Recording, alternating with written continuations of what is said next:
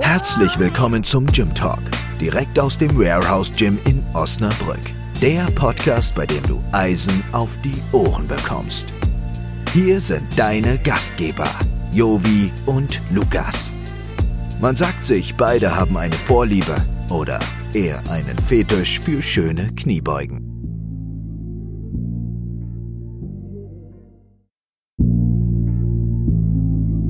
Diese Sendung wird dir präsentiert von Spiegelburg Interieur. Büro- und Objekteinrichtungen für alle Unternehmensgrößen und Branchen. Dein Fachplaner für zukunftsweisende Büroorganisation. Hallo und herzlich willkommen zur nächsten Episode Eisen für deine Ohren, der Gym Talk aus dem Warehouse Gym. Heute hier mal wieder mein Co-Host Lukas Markmeier. Hallo. Und der wunderbare, äh, starke, schnell schwimmende Jonas Bergmann. Hallo. Hallo. Hi. Ja, ähm, ich würde sagen, Jonas, äh, wir fangen einfach mal an. Erzähl doch mal ein bisschen was von dir. Für Leute, die dich nicht kennen aus dem Gym. Ich meine, du bist ja in Osnabrück schon, äh, ich will jetzt nicht sagen bekannter Hund, aber man kennt dir ja schon den Namen und hat es schon mal gelesen in der Notes. Aber erzähl mal ein bisschen von dir und dann würden wir einfach mal dich mit ein paar Fragen äh, Bombardieren. Ja, Ja. Sehr gerne. Ähm, ja, ich bin äh, 25 Jahre alt. Ich werde 26 im April. Ähm, studiere noch, schreibe jetzt meine Bachelorarbeit, also bin Student in Osnabrück an der Hochschule Wirtschaftsrecht.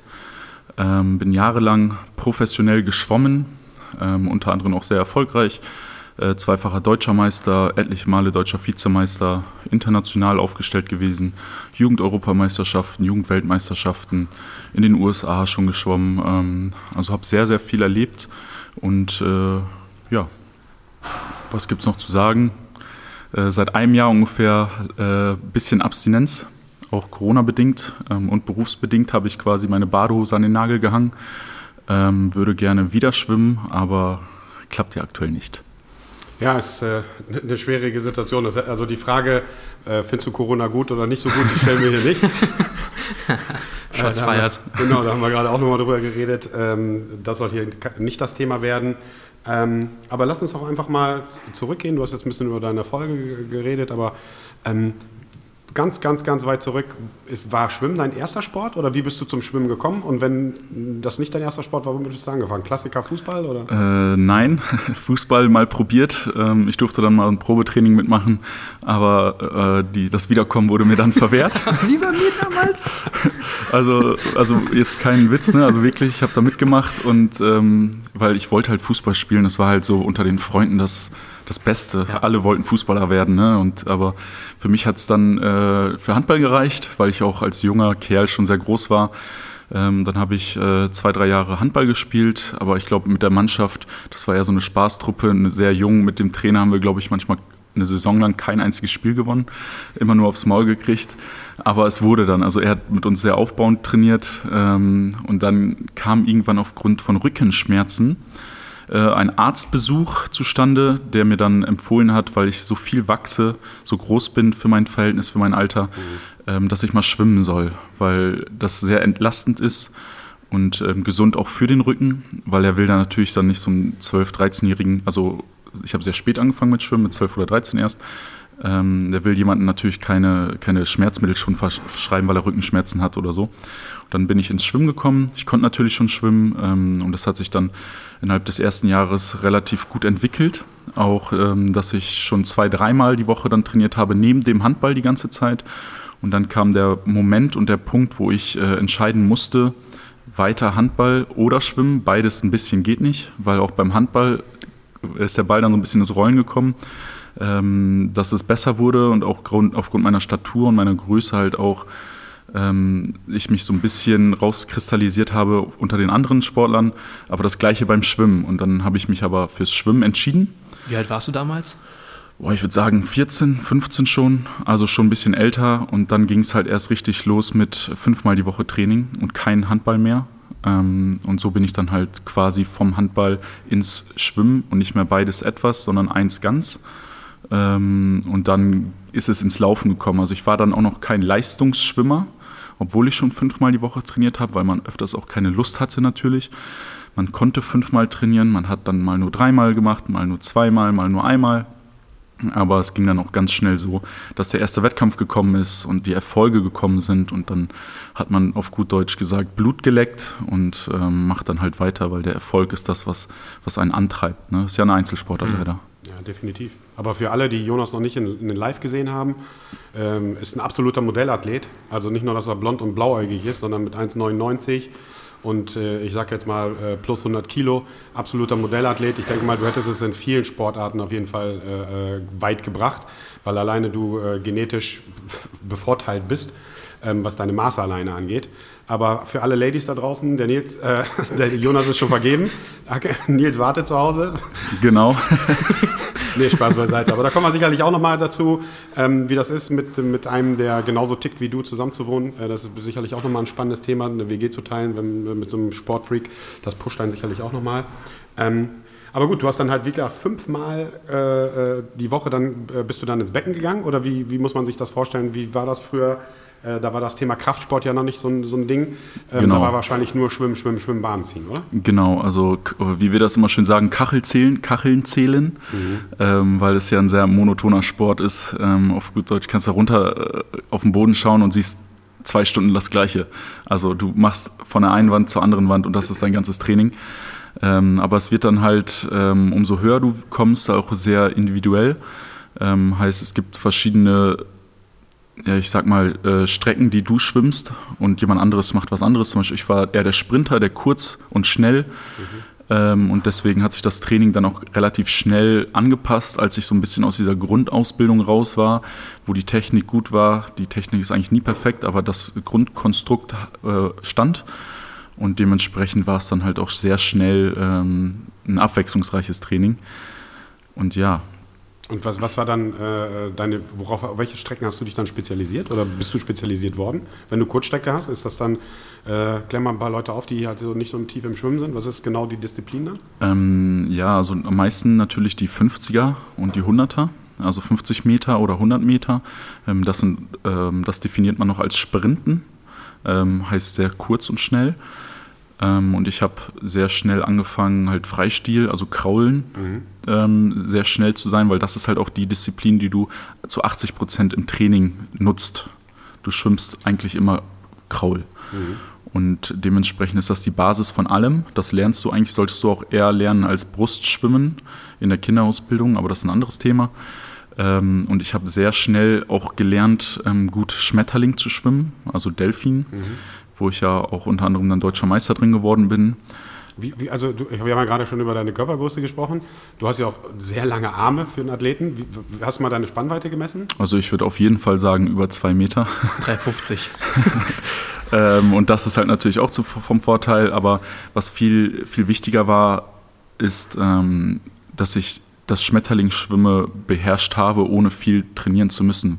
Weil das ist sehr anspruchsvoll, gerade auch, ähm, dass man wie so, ein, wie so ein Delfin mit der kompletten, also vom Kopf, also beziehungsweise den Händen anfängt, über, den, über die Brust, über die Hüfte bis zu den Beinen, diese, diese schöne Bewegung hinzubekommen, dass die Technik perfekt ist.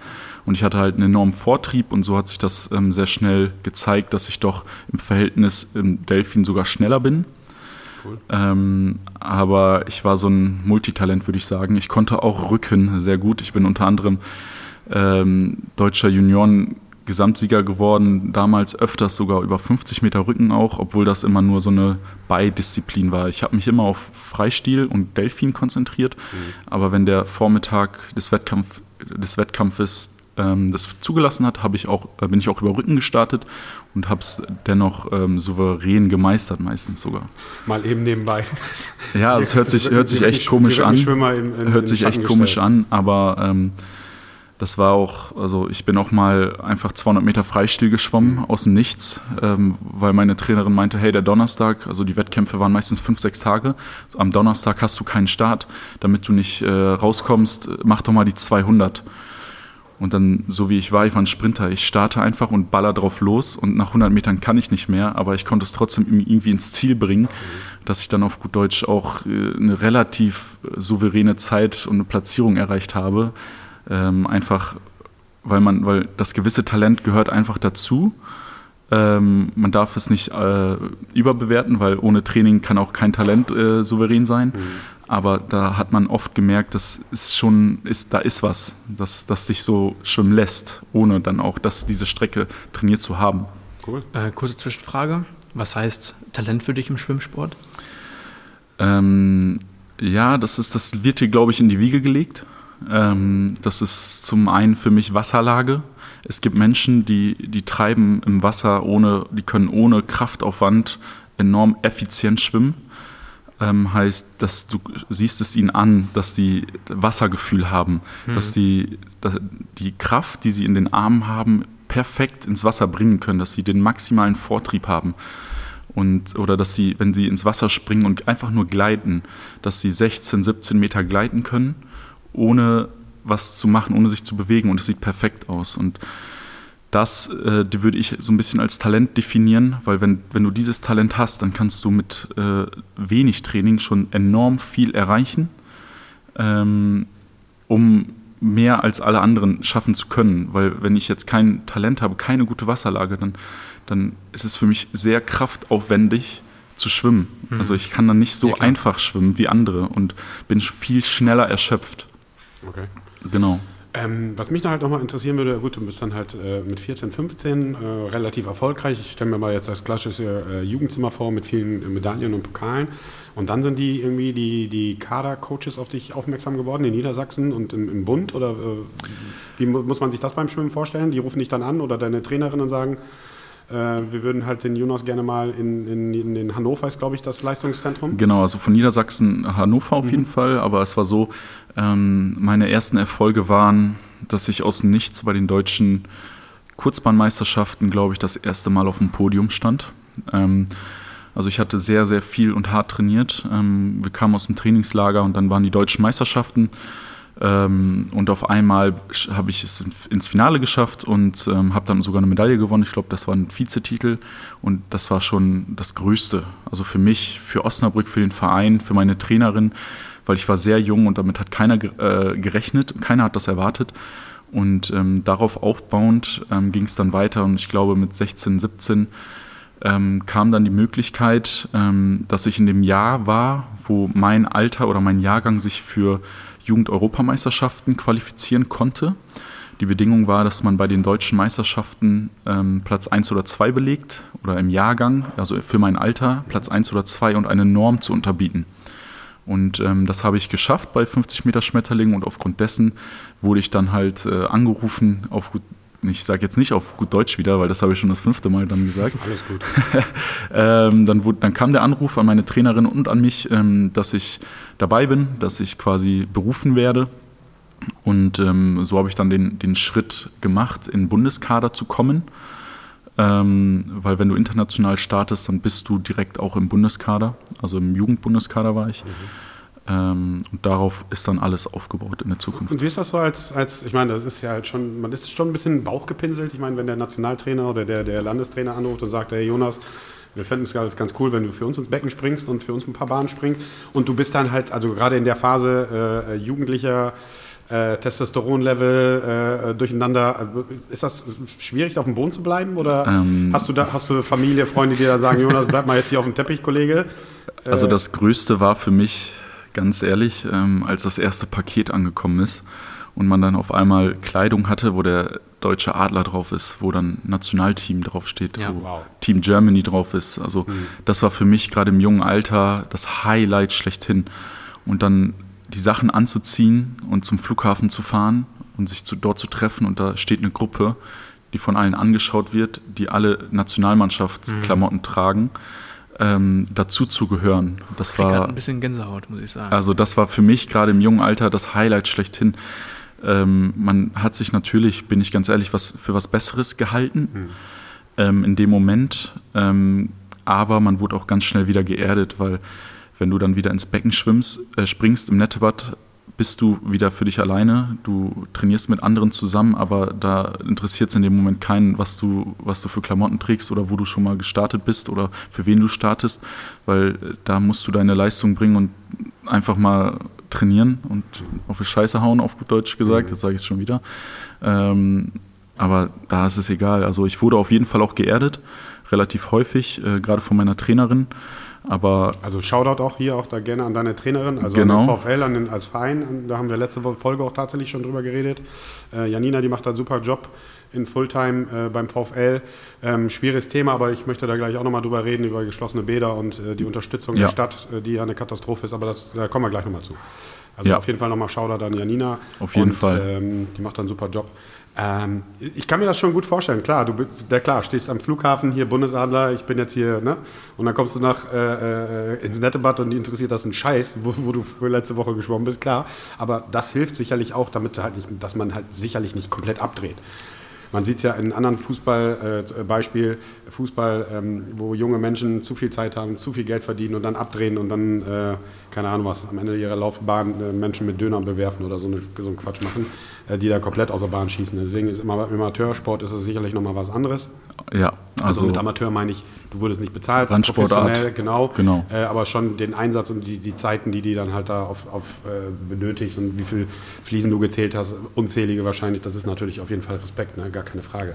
Ähm, wie muss ich, also ich, also ich komme ja auch aus, dem- aus, aus dem Teamsport, Lukas macht ja Einzelsport und du halt auch eins aus dem Einzelsport und beim Teamsport kann man sich immer, wenn man einen schlechten Tag hat, natürlich immer so ein bisschen hinter seinen Teamkollegen verstecken. So, das wird, wird ja auf mehreren Schultern getragen, aber ich kann mir schon vorstellen, gerade wenn du am Flughafen stehst, da steht jetzt ein Bunch von Athleten, die auch genauso gut sind wie du, vielleicht besser sind sogar als du. Ähm, wie ist das so, so der, Teamgeist in so, in so einer Einzelsportart, Kadermannschaft? Ist das dann, äh, klopft man sich da schon mal auf die Schulter oder schaut man lieber links und rechts und guckt, okay, der ist jetzt eine Millisekunde schneller geschwommen als ich, da muss ich jetzt Gas geben oder wie läuft das da? ähm, der Konkurrenzkampf besteht immer. Ähm, leider, weil es halt auch ein Individualsport ist, ähm, ist es halt auch immer so, man gönnt halt anderen manchmal nicht so gerne etwas, weil wenn du auf dem Wettkampf stehst, dann hast du diesen, eine, diesen einen Versuch und es muss alles passen. Wenn es nicht passt, dann ärgerst du dich und wenn jemand anderen dann das schafft oder jemand anderes das schafft, was du schaffen wolltest, obwohl du weißt, du kannst es besser, dann, dann ärgerst du dich. Aber ich finde, das zeichnet dann auch einen guten Sportler aus, dass wenn du, wenn du dir die Fehler eingestehst und jemand anderen auch etwas gönnen kannst, weil du halt in dem Moment einfach nicht abgeliefert hast. Und ähm, gerade im Vereinssport ist es sehr, sehr wenig gewesen, weil man ist halt einfach auf sich allein gestellt, im Training vielleicht weniger, weil man da noch einen Partner hat, aber im Wettkampf, dann willst du für dich deine beste Leistung bringen. Und wenn jemand anderes jedes Mal besser ist als du, dann kann es auch mal nervig sein. Aber bei der Nationalmannschaft war es was ganz anderes. Da, da wurde auch viel Wert darauf gelegt in den Trainingslagern vorher, dass alle immer so teambildende Maßnahmen machen, dass man jeder muss im Finale aufstehen und den anfeuern, dass man, dass man weiß, man hat einen Rückhalt und das, dass einem das peitscht einen dann auch nach vorne, weil im Vereinssport fehlt das und bei der Nationalmannschaft ist es halt einfach so, dass die Nation, Nationen zusammenhalten und äh, auch quasi so einen Konkurrenzkampf dann mehr als Gemeinschaft gegen eine andere Gemeinschaft haben und nicht so einzeln Nee, ich, ich finde das super. Also ich finde das super. Und ich denke mal, das hilft ja auch. Ich meine, gerade wenn du, wenn du ein junger Sportler bist, ähm, da können wir vielleicht auch nochmal drüber reden. Wir haben die letzten Podcasts mit Leistungssportlern darüber geredet, über den Tunnel oder dieses Runners High und so. Ähm, wie, ist, wie, ist das, wie ist das beim Schwimmen? Also ich meine, man hatte da sicherlich so seine Rituale. Äh, ich, einen Abend vorher packe ich die Badehose ein. Wie ist das? Erzähl mal so, einen- so, so einen Wettkampftag als Beispiel mit der Nazio. Wie lief so ein, so ein Wettkampftag da ähm, ab, wenn du mit dem Kader warst? Äh, Hotel, schlafen, frühstücken, dahin fahren. Und wann fängst du an, in den Tunnel zu kommen, um dich nur noch auf deine 50 Meter zu konzentrieren?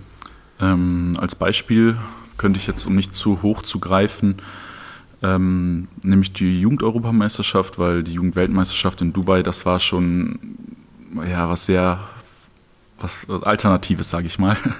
ähm, das waren die Jugend-Europameisterschaften, die waren in Polen. Da sah so ein normaler Tag aus, ähm, beziehungsweise wir, wir sind erstmal eine Woche vorher angereist, weil wir dann quasi jeden Tag vorher im Wettkampfbecken trainiert haben, im Hotel schon gegessen haben, damit der Körper sich gewöhnt oder auch ähm, du dich an das Wasser gewöhnst. Hört sich komisch an, ist aber so. Du brauchst das Wassergefühl, du musst viel vorher im Wettkampfbecken schwimmen. Und der Wettkampftag an sich sah aus, wenn du vormittags deinen Vorlauf hast, ähm, stehst du um 6 Uhr ungefähr auf, ähm, bist um 6.30 Uhr beim Frühstück.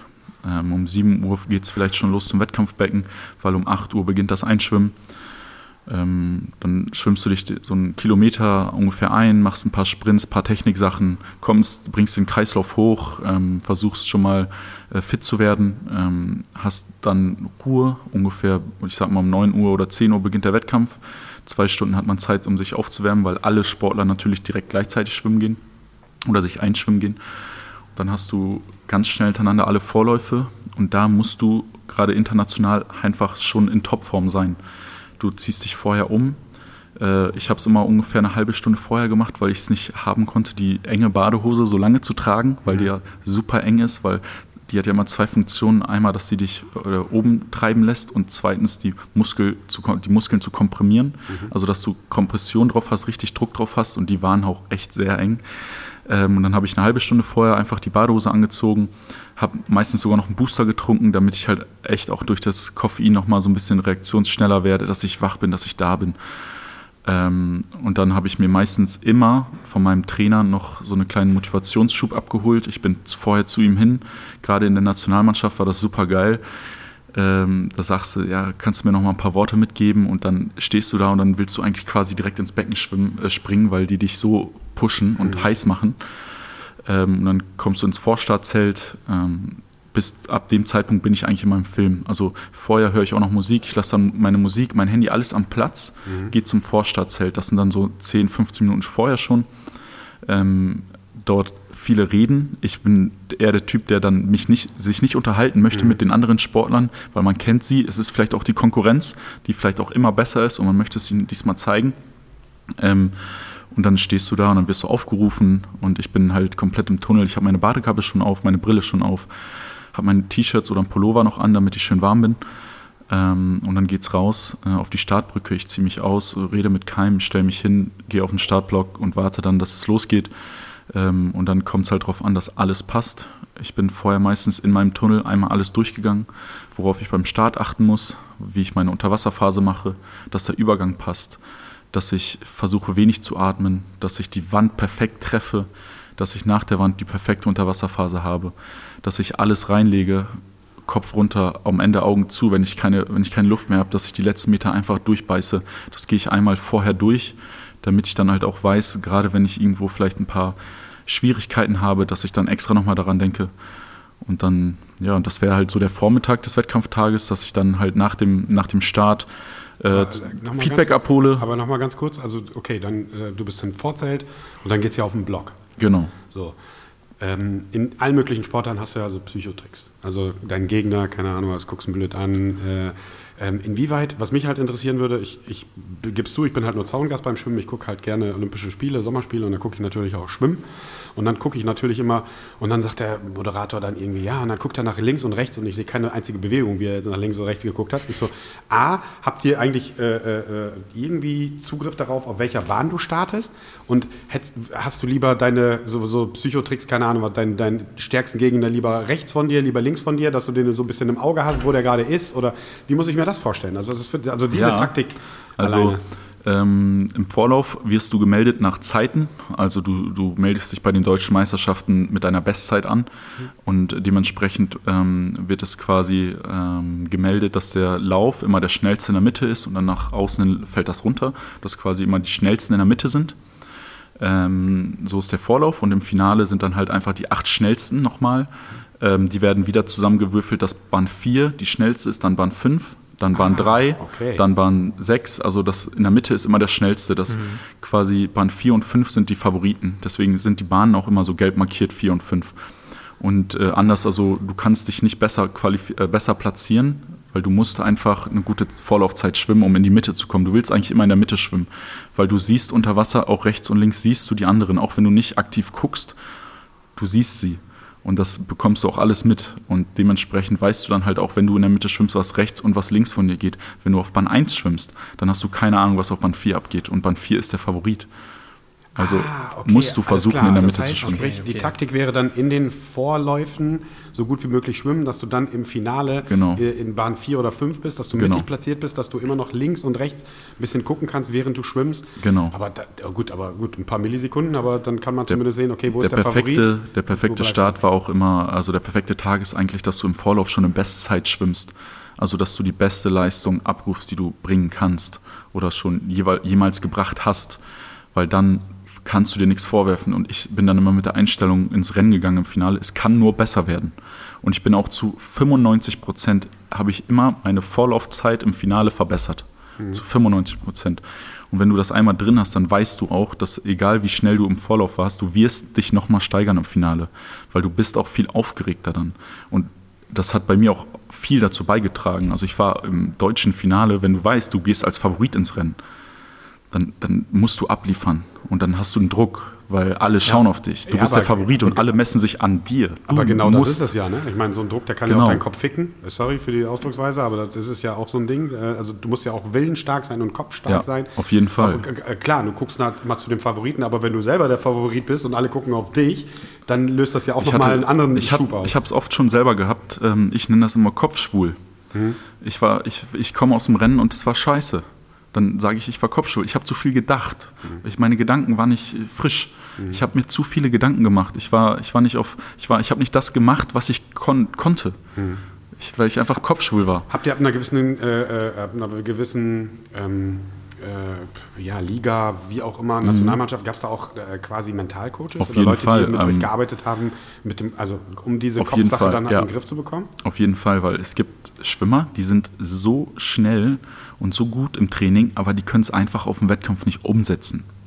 Weil, die, weil da immer die Nervosität so hoch ist oder die, die schaffen es einfach nicht. Und ähm, gerade mit, also ich würde sagen, mit meiner Erfolgsphase, wo ich ähm, die ersten internationalen Erfolge auch hatte und nationalen Erfolge hatte, ist dieses Mentaltrainer oder Mentaltraining sehr, sehr gekommen.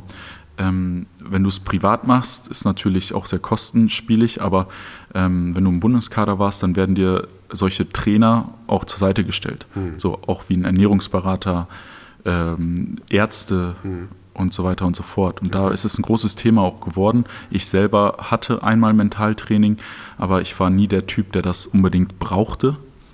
Ähm, also weil ich wusste, ich muss, ich bin hier alleine, ich muss das schaffen. Ich mhm muss das schaffen. Und niemand kann mir helfen. Und wenn ich das vergeige, dann bin ich selber schuld. Und wenn ich es schaffe, dann, dann habe ich für mich das Bestmögliche, oder ich gebe das Beste, was ich kann, dann habe ich mir auch nichts vorzuwerfen. Mhm. So war immer meine Einstellung. Okay. Und wenn ich da aus dem Becken komme und meine Trainerin war nicht zufrieden, dann sage ich, okay, ja, ich habe was falsch gemacht, dann ist okay. Aber wenn ich sage, ich habe alles gegeben, ich konnte nichts besser machen, dann ist, nehme ich das auch so hin.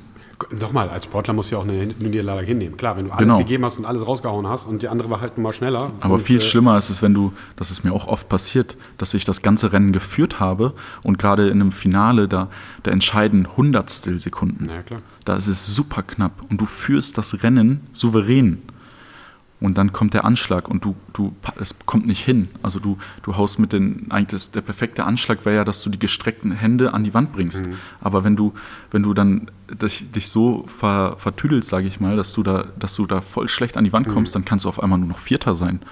Ja, der, der Anschlag entscheidet und dann kommst du da raus und dann, dann, dann gehe ich auch erstmal zwei Stunden duschen, weil dann weißt du, du hättest gewinnen können. Mhm. Also das macht dann halt aber auch irgendwo so ein Wettkampfsportler aus, ne? dass man dann halt auch mal, man darf dann auch mal emotional sein. Also war ich auf jeden Fall Definitiv. genauso. Aber das zeigt ja wieder, wie, äh, wie du schon sagst, hundertstel kleinste Bewegungen im genau. Wasser auf 50 Meter. Ja. Ist ja nur eine kurze Periode, also Zeitperiode, aber dann auch jede Bewegung, jeder Schlag, jeder Fußschlag, jede Handbewegung genau. äh, den Unterschied machen kann. Ähm, Komme ich heute aufs Treppchen oder nicht? Genau, deswegen äh, gibt es ja auch dieses schwierige Thema, wo sich äh, viele auch immer darüber lustig machen, dass Schwimmer, selbst die Männer, sich äh, vor dem Wettkampf sogar die, äh, die Beinhaare entfernen, sich rasieren sogar. Ja, das finde ich jetzt nicht so schlimm. Das, äh ähm, weil das macht wirklich einen großen Unterschied. Das glaubt man nicht, gerade wenn man externer ist. Das kann man sich nicht vorstellen, aber das ist wie wenn du ja, eine Strumpfhose anhast und dann ins Wasser springst. Das, du hast einfach weniger Widerstand und, und mhm. auf Widerstand kommt es am Ende des Tages an. Ja, also das kenne ich, das ist für mich also nicht so äh, dramatisch. Äh, das kenne ich halt, äh, wenn man oft in Amerika war und amerikanische Sportler gesehen hat, egal ob die schwimmen oder nicht, die haben meistens rasierte Beine. Äh, äh, ich glaube, das ist aber mehr bei, bei vielen halt so ein, so ein optisches Ding, als dass es ein sportliches Ding ist. Beim Schwimmen kann ich das absolut nachvollziehen. Und es gab ja auch mal diese super Schwimmanzüge, wo genau. Rekorde gebrochen worden sind. Da hat man ja auch nochmal gesehen, was das Material für einen Unterschied macht. Auf jeden Fall. Äh, was sich das, das durch, durch Fall, Wasser ja. gleiten lässt. Und das weiß ich noch bei den, bei den Spielen. Und ich dachte, Alter, was ist denn hier nicht los? Also äh, Wahnsinn. Also, nochmal also die Technik ist so, so enorm geworden, dass Sportler zwei oder drei Anzüge übereinander angezogen haben und dann einen Weltrekord geschwommen sind, die keiner kannte. Keiner kannte die Sportler. Und dann wurde irgendwann die Reißleine gezogen, weil das hat Ausmaße angenommen. Es wurden Carbonplatten in Ganzkörperanzügen verbaut, sage ich mal, oder eingenäht, Diamantfasern. Und wenn du zwei, drei übereinander anziehst, du kannst nicht untergehen. Das ist wie so ein Neoprenanzug. Ja, das ist so ähnlich. Also ich, ich vergleiche es jetzt einfach mal hier. Lukas kommt ja aus dem Kraft-3-Kampf. Mit Equip Da Powerlifting gibt es ja, da gibt's ja Raw Powerlifter Ja. und Equipped Powerlifter. Ich denke mal, so kann man sich das äh, äh, vorstellen, dass äh, man quasi einen Raw Powerlifter, äh, der einfach nackig äh, irgendwelche Sachen auf die Bank drückt oder du hast einen, der mit diversen Hilfen da drückt. Und ich glaube, so kann man das da, so war auf jeden Fall der Unterschied Ja. damals, als die ersten Anzüge da und die Technik da auf jeden Fall um, um die Ecke kam. Ähm, aber ich habe dich gerade unterbrochen. Wir waren ja gerade bei quasi so einem Wettkampftag oder so einem Turniertag. Also vormittags hast du dann die Vorläufe gemacht, dann wie ging es weiter? Ihr seid dann zurück ins Hotel, essen, schlafen. Was, was war Also danach? für mich ähm, war da immer, also wenn ich aus dem Vorlauf gekommen bin und dann schon vielleicht Platz 1, 2 oder 3 belegt habe, ist quasi nur die Qualifikation fürs Finale. Das heißt nichts. Jeder kann sich verbessern. Du weißt auch nicht, ob der Konkurrent, der Zweiter ist, vielleicht nur 80 Prozent im Vorlauf gegeben hat, weil er so eine gute Form aktuell hat. Das weißt du nicht. Deswegen, ich, wenn ich da rausgekommen bin und Platz 2 war, dann war ich schon so nervös, hat es mich schon in den Fingern gekitzelt. Da wollte ich am liebsten direkt das Finale schwimmen, weil du hast dann meistens bis 18, 19 Uhr Zeit, weil in den Abendstunden, vielleicht auch mit Fernsehen, ähm, war dann erst das Finale. Ich war meistens um 12 Uhr schon fertig vormittags, bin ausgeschwommen, bin dann meistens zu Eddie, also dem Physio, äh, unserem Physio-Eddie, der hat mich Auch hier bei den Shoutout an Eddie Gerber, unser bester Physio. Genau, äh, der hat mich bei den meisten Wettkämpfen, gerade auch bei den deutschen Meistertiteln, immer begleitet Mhm. oder unseren Verein begleitet. Für mich ging es immer nach jedem Start direkt auf die Liege. Ähm, lockern, ausmassieren, ähm, frisch machen, wie man das so schön sagt. Ähm, und dann ging es ins Hotel wieder, schön was essen, Und was gab's Mittagessen. dann? Eisbein? Äh, nein, äh, meistens, ähm, also wirklich an Wettkampftagen habe ich äh, sehr, sehr viel Kohlenhydrate einfach gegessen. Meistens, weil wir im Hotel geschlafen haben, hatten wir keine Küche. Ähm, sind wir zum Italiener gegangen, haben uns irgendwelche Pastas geholt oder beim äh, Chinamann Nudeln, wie man es kennt. Dann habe ich meistens sogar noch Mittagsschlaf gemacht, zwei, drei Stunden einfach im Bett liegen, Beine hoch, einfach tiefen entspannen, ruhig runterkommen. Dann ging es früh wieder ins Wettkampfbecken, so um 15, 16 Uhr zum Einschwimmen wieder. Wieder zwei, drei Sprints machen, um den Körper wieder reinzukriegen. Und auf wie viel Prozent läuft das? So, schwimmst du dann so 50, 16 Prozent deiner Maxleistung Also quasi? das war immer so formabhängig, würde ich sagen. Wenn ich weiß, ich, ich hab's drauf, ich bin Aber easy. Du schnell. machst jetzt nicht jetzt einmal hier eine Generalprobe, sondern du schwimmst dann relativ easy. Also nicht die gleiche Strecke, Mhm. ähm, kürzere Sachen, um einfach, ähm, oder was im Vorlauf nicht gut war, machen wir vorm Finale im Einschwimmen, üben wir das, damit Mhm. ich dann das nochmal besser umsetzen kann. Genau, dann, wie vorhin gesagt, früh genug die Badehose, äh, nicht früh genug anziehen, aber so früh genug, dass ich dann noch in Ruhe zum Wettkampf äh, becken kann, ne? also wegen dem Booster und so weiter und so fort. Das mache ich, ich mache das gleiche Prozedere wie vorher, immer gleich, damit Rituale du auch nicht Fall, dass du genau, dass du da nicht abweichst, dass du da nicht in Stress gerätst, ähm, weil wenn du die Zeit auch nicht im, im Blick hast und auf einmal, oh, ich starte in zehn Minuten und ich habe noch keine Hose an, das dauert auch mal manchmal zehn Minuten, wenn die neu ist, äh, dann kommst du in Stress und das willst du nicht. Du willst dich fokussieren. Also ich glaube, das ist auch so ein, so ein, so ein Life-Hack für Sportler. Eignet euch Rituale an, die euch Nervosität nehmen. Also Genau. ich hatte das zu meiner aktiven Zeit, so, äh, das Ritual fing am Abend vorher an, wie ich meine Tasche gepackt habe. Schuhe, Socken, die hatten alle einen festen Platz und dann war ich schon morgens aufge bin ich schon morgens aufgestanden und musste nicht mal irgendwie meine Sachen zusammenschmeißen, sondern die waren schon da. Ich wusste ganz genau, ich bin nicht in Panik geraten, dass irgendwas fehlt oder keine Ahnung was, sondern da fingen schon diese Rituale an, die dir am Ende des Tages relativ viel Druck rausgenommen haben, wo du dich dann auf die wichtigen Sachen konzentrieren kannst. Ja, und nicht so, Fall. wie du da schon sagst, äh, voll nervös, äh, wo ist meine Badehose, wo sind meine Ja. Adiletten, bla bla bla. Und dann wirst du nervös. Und so hast du deine Rituale, deine, deine, deine Abläufe und So. das erleichtert das Ganze, glaube ich. Ich hatte keine richtigen Rituale, sondern ähm, ich hatte so, so Kopfpunkte. Ähm, für mich war es wichtig, wenn ich bei den deutschen Meisterschaften stand, dass ich im Finale eine neue Badehose anhabe, keine gebrauchte. Ähm, hört sich komisch an, aber Wettkampfbadehosen, ähm, die kosten mal eben 300, 400 Euro. Die gehen nur von der Hüfte bis zu den Knien. Was? Und ähm, die nutzen ab. Hast du die bezahlt oder hast du die bezahlt? Ähm, am Anfang ja und dann wurde ich, hatte ich sehr schnell einen Ausstatter, ähm, wo ich dann halt zu den Wettkämpfen neue Hosen bekommen habe. Ähm, aber wie gesagt, die, da sind halt manchmal zum Beispiel Diamantfasern drin oder sonstige Sachen, so Okay, ganz crazy. verrückte Sachen. Ähm, also für mich war es wichtig, eine neue Badehose zu tragen. Ähm, damit ich den bestmöglichen Materialnutzen habe in dem Moment. Mhm. Damit ich da, kann ich dann sagen, okay, da brauche ich, mich, brauche ich mir keine Gedanken machen. Das ist das Nonplusultra, da, das ist das Beste, was es gibt oder das, was ich tragen kann. Ähm, darauf kann ich mich jetzt verlassen, jetzt kommt es nur noch auf mich an. Ähm, und dann habe ich meistens vorm Start, es gab viele, die haben irgendwelche Handtücher auf die Blöcke gelegt, die haben ein bestimmtes Lied gehört. Das hatte ich gar nicht. Das Wichtige bei mir war, ich habe mir immer mit meinem Daumen in meinen, meinen hinteren Oberschenkel äh, zwei, dreimal gepiekst, weil, da, weil ich damit mir gemerkt habe, dass es darauf ankommt, dass ich auf den Startblock mit dem Bein, was hinten steht, die Kraft aufwenden muss, damit ich schneller und stärker mich abstoße. Mhm. Das war einfach so ein, so ein Trainingsritual eigentlich nur, damit ich es übe, damit ich immer auf dieses rechte Bein achte, damit ich da richtig Power reingebe. Und das habe ich dann halt im Wettkampf übernommen. Und dann stand ich immer auf dem Startblock, habe mir zwei, dreimal richtig in den Oberschenkel gepiekst und dann stehe ich auf dem Startblock und warte und weiß, jetzt gibt es Power. Und mehr Rituale hatte ich nicht, aber ist auf jeden Fall sehr, sehr wichtig, gerade Routine dadurch auch reinzubekommen, wie du schon gesagt hast, damit man nicht durcheinander kommt, in Stress gerät, sondern dass man sich auf die wichtigen Dinge konzentrieren kann. Du hast gerade von Druck gesprochen. Wie bist du denn mit Missver Misserfolgen umgegangen, vor allem auch auf internationaler Ebene? Vor allem, ich denke Ja. mir, du bist Kadersportler, du startest für Deutschland, das ist eine besondere Ehre. Und wenn du dann nicht die Leistung bringst, die von dir erwartet wird, bist du da in ein Loch gefallen oder hat dich das noch mehr motiviert, Gas zu geben? Mm, Ich hatte es schon mal. Also manchmal möchte man auch nicht, dass es einen so nah zugeht, aber man kann es manchmal einfach nicht unterdrücken oder beeinflussen. Mhm. Ähm, ich hatte durch die Quali-Listen im Vorfeld habe ich gesehen, ähm, okay, meine Chancen auf eine Medaille sehen sehr gut aus. Ähm, und die 50 Schmetterlinge waren sogar am ersten Tag. Das heißt, da bin ich auch noch in der besten Verfassung. Ähm, und dann habe ich im Vorlauf eine richtig gute Leistung abgeliefert und im Finale hat nichts geklappt. Da hat die Wende nicht gepasst, der Anschlag nicht gepasst. Das war einfach eine Katastrophe. Da bin ich äh, als Favorit irgendwie nur Achter geworden oder Siebter, obwohl ich auf der Band vier war. Und das war der erste Tag und ich habe noch drei Wettkampfstrecken am Donnerstag, Freitag, Samstag und Sonntag vor mir. Und auch wenn ich dann sage, hey, ich lasse es nicht an, also ich wusste, ich kann es besser ähm, und ich lasse es nicht an mich ran, weil ich habe jetzt noch ein paar Strecken. Es hat mich unterbewusst aber einfach kaputt gemacht. Also der ganze Wettkampf war für mich quasi im, im Arsch. Ähm, ich hat, konnte dann keine Leistung mehr abrufen. Und wir haben alles probiert. Ähm, wir haben versucht, nicht mehr darüber zu reden. Wir haben versucht, dann auch doch darüber zu reden, als wir gemerkt haben, es hat doch Auswirkungen. Aber das ist ganz wichtig, dass jeder für sich die bestmögliche Verarbeitung auch findet. Weil ich glaube, es war nicht gut, dass ich ähm, ins Finale, äh, nach dem Finale rausgekommen bin und alle meinten, Kopf hoch, Kopf hoch, komm, Kopf hoch, du kannst es besser. Und ich liege dann da im, abends im Bett und denke mir, ja, okay, Kopf hoch, aber trotzdem hätte ich eine Medaille gewinnen können. Ne? Das bringt mir alles gerade nichts. Ich kann mir davon Mhm. jetzt nichts kaufen, dass ich jetzt von 50 Leuten gesagt habe, du kannst es besser. Aber du trainierst ein Jahr lang nur für diesen Wettkampf, für diesen Moment und dann klappt es nicht.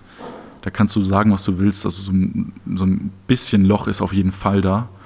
Und ich habe es aber auch schon, also den Gegensatz erlebt, dass ich mich einfach so motiviert habe, weil ich, weil ich darüber gelacht habe, diesen Fehler. Ich so, boah, was ist das denn für eine Scheiße hier? Ich kann es besser.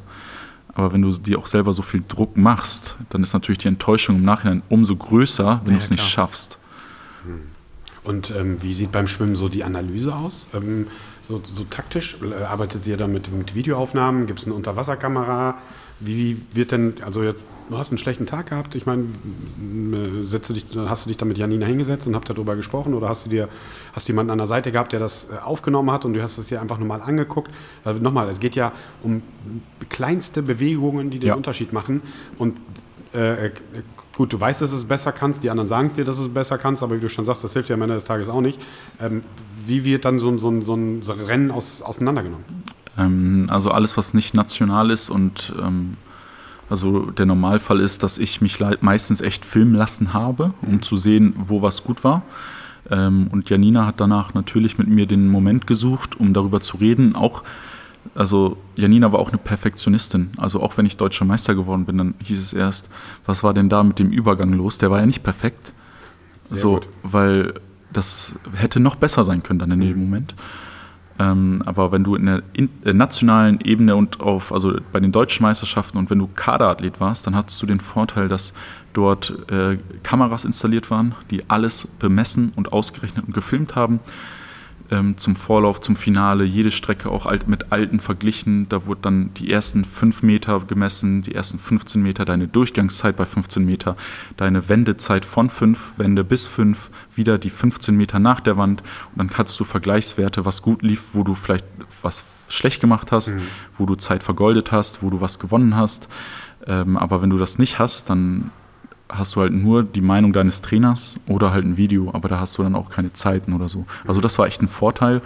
Ähm, gerade von Wettkampf zu Wettkampf konnten wir dann auch äh, sehen, wo vielleicht Schwachpunkte noch sind.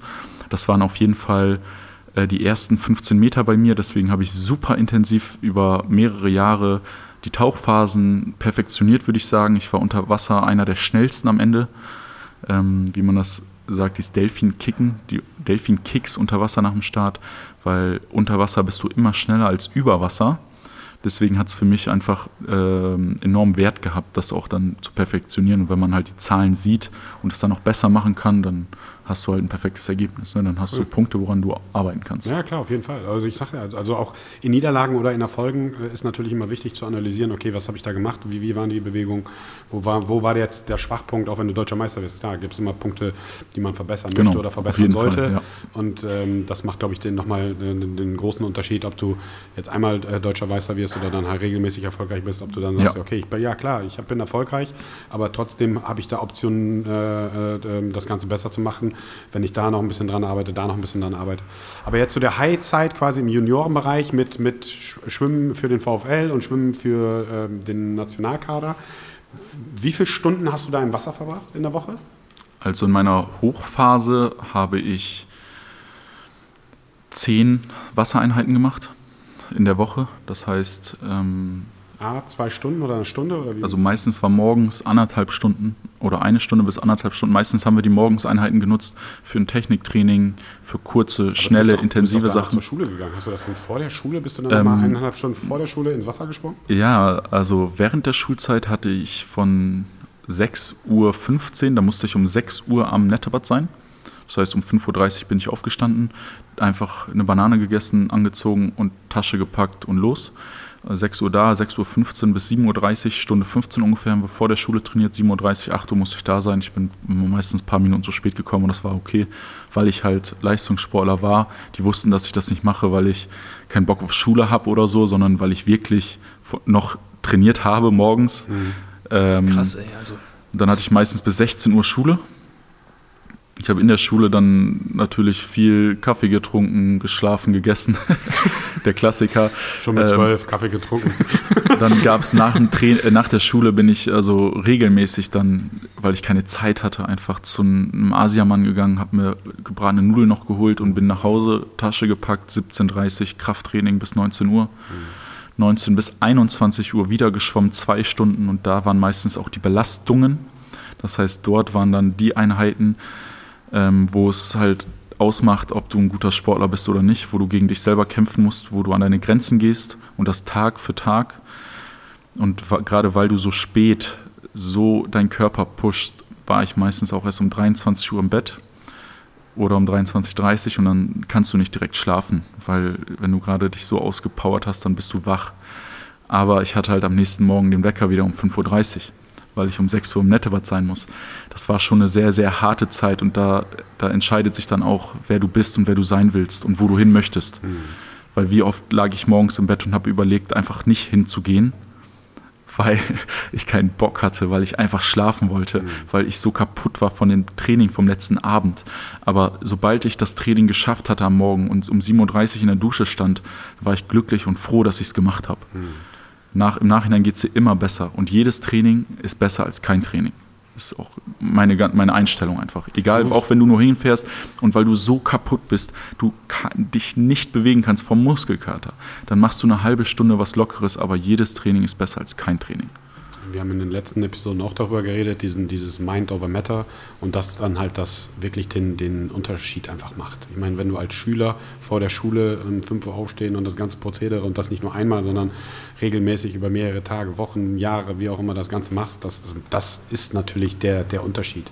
So, das sind natürlich, ähm, viele sind sich dem Ganzen gar nicht äh, so klar, äh, was alles dahinter steht. Ja, klar, da sieht man den Jonas äh, bei den äh, deutschen Meisterschaften und Genau. dann sieht man den Jonas in der Notz. So, aber Jonas um 5 Uhr morgens, den sieht halt keiner äh, äh, ganz alleine im Schwimmbad da rumschwimmen, weil das sind genau die Zeiten, wo Champions dann gemacht werden, halt, wenn keiner hinguckt. Und das sind die, Genau. die Dinger, die wehtun, denke ich mal.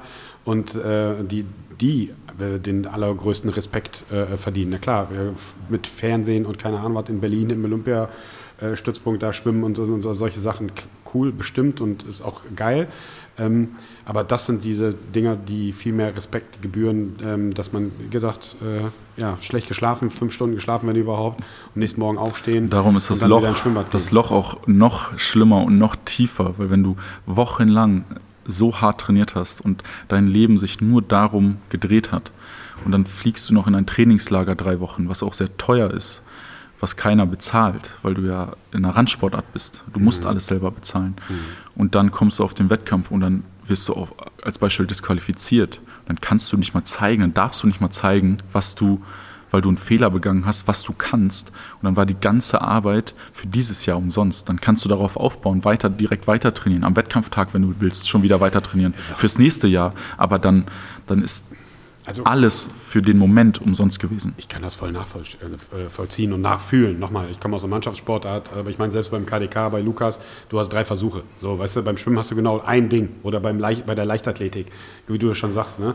Äh, beim Football oder beim Fußball, dann hast du eine Saison mit x Spielen und dann kannst du immer noch, okay, sagst du, okay, das Spiel ist jetzt scheiße gelaufen, Ja. aber das können wir immer wieder rausholen. Aber wie du schon sagst, bei dir muss ich jetzt genau in diesen Sekunden, muss ich jetzt on point sein. So, on point. Ähm, aber sehr, sehr interessant, sehr interessant. Was mich halt nochmal interessieren würde, ich glaube, wir haben uns ja kennengelernt vor so circa drei Jahren, glaube ich, oder so. Und da gab es ja so ein, in der Nationalmannschaft so einen Paradigmenwechsel. Da gab es ja, ähm, ich glaube, einen neuen Nationaltrainer, der dann auch Wert gelegt hat auf Krafttraining und dass die Jungs auch regelmäßig nicht nur ins Becken springen, sondern auch, dass die halt auch ein bisschen Kraft brauchen.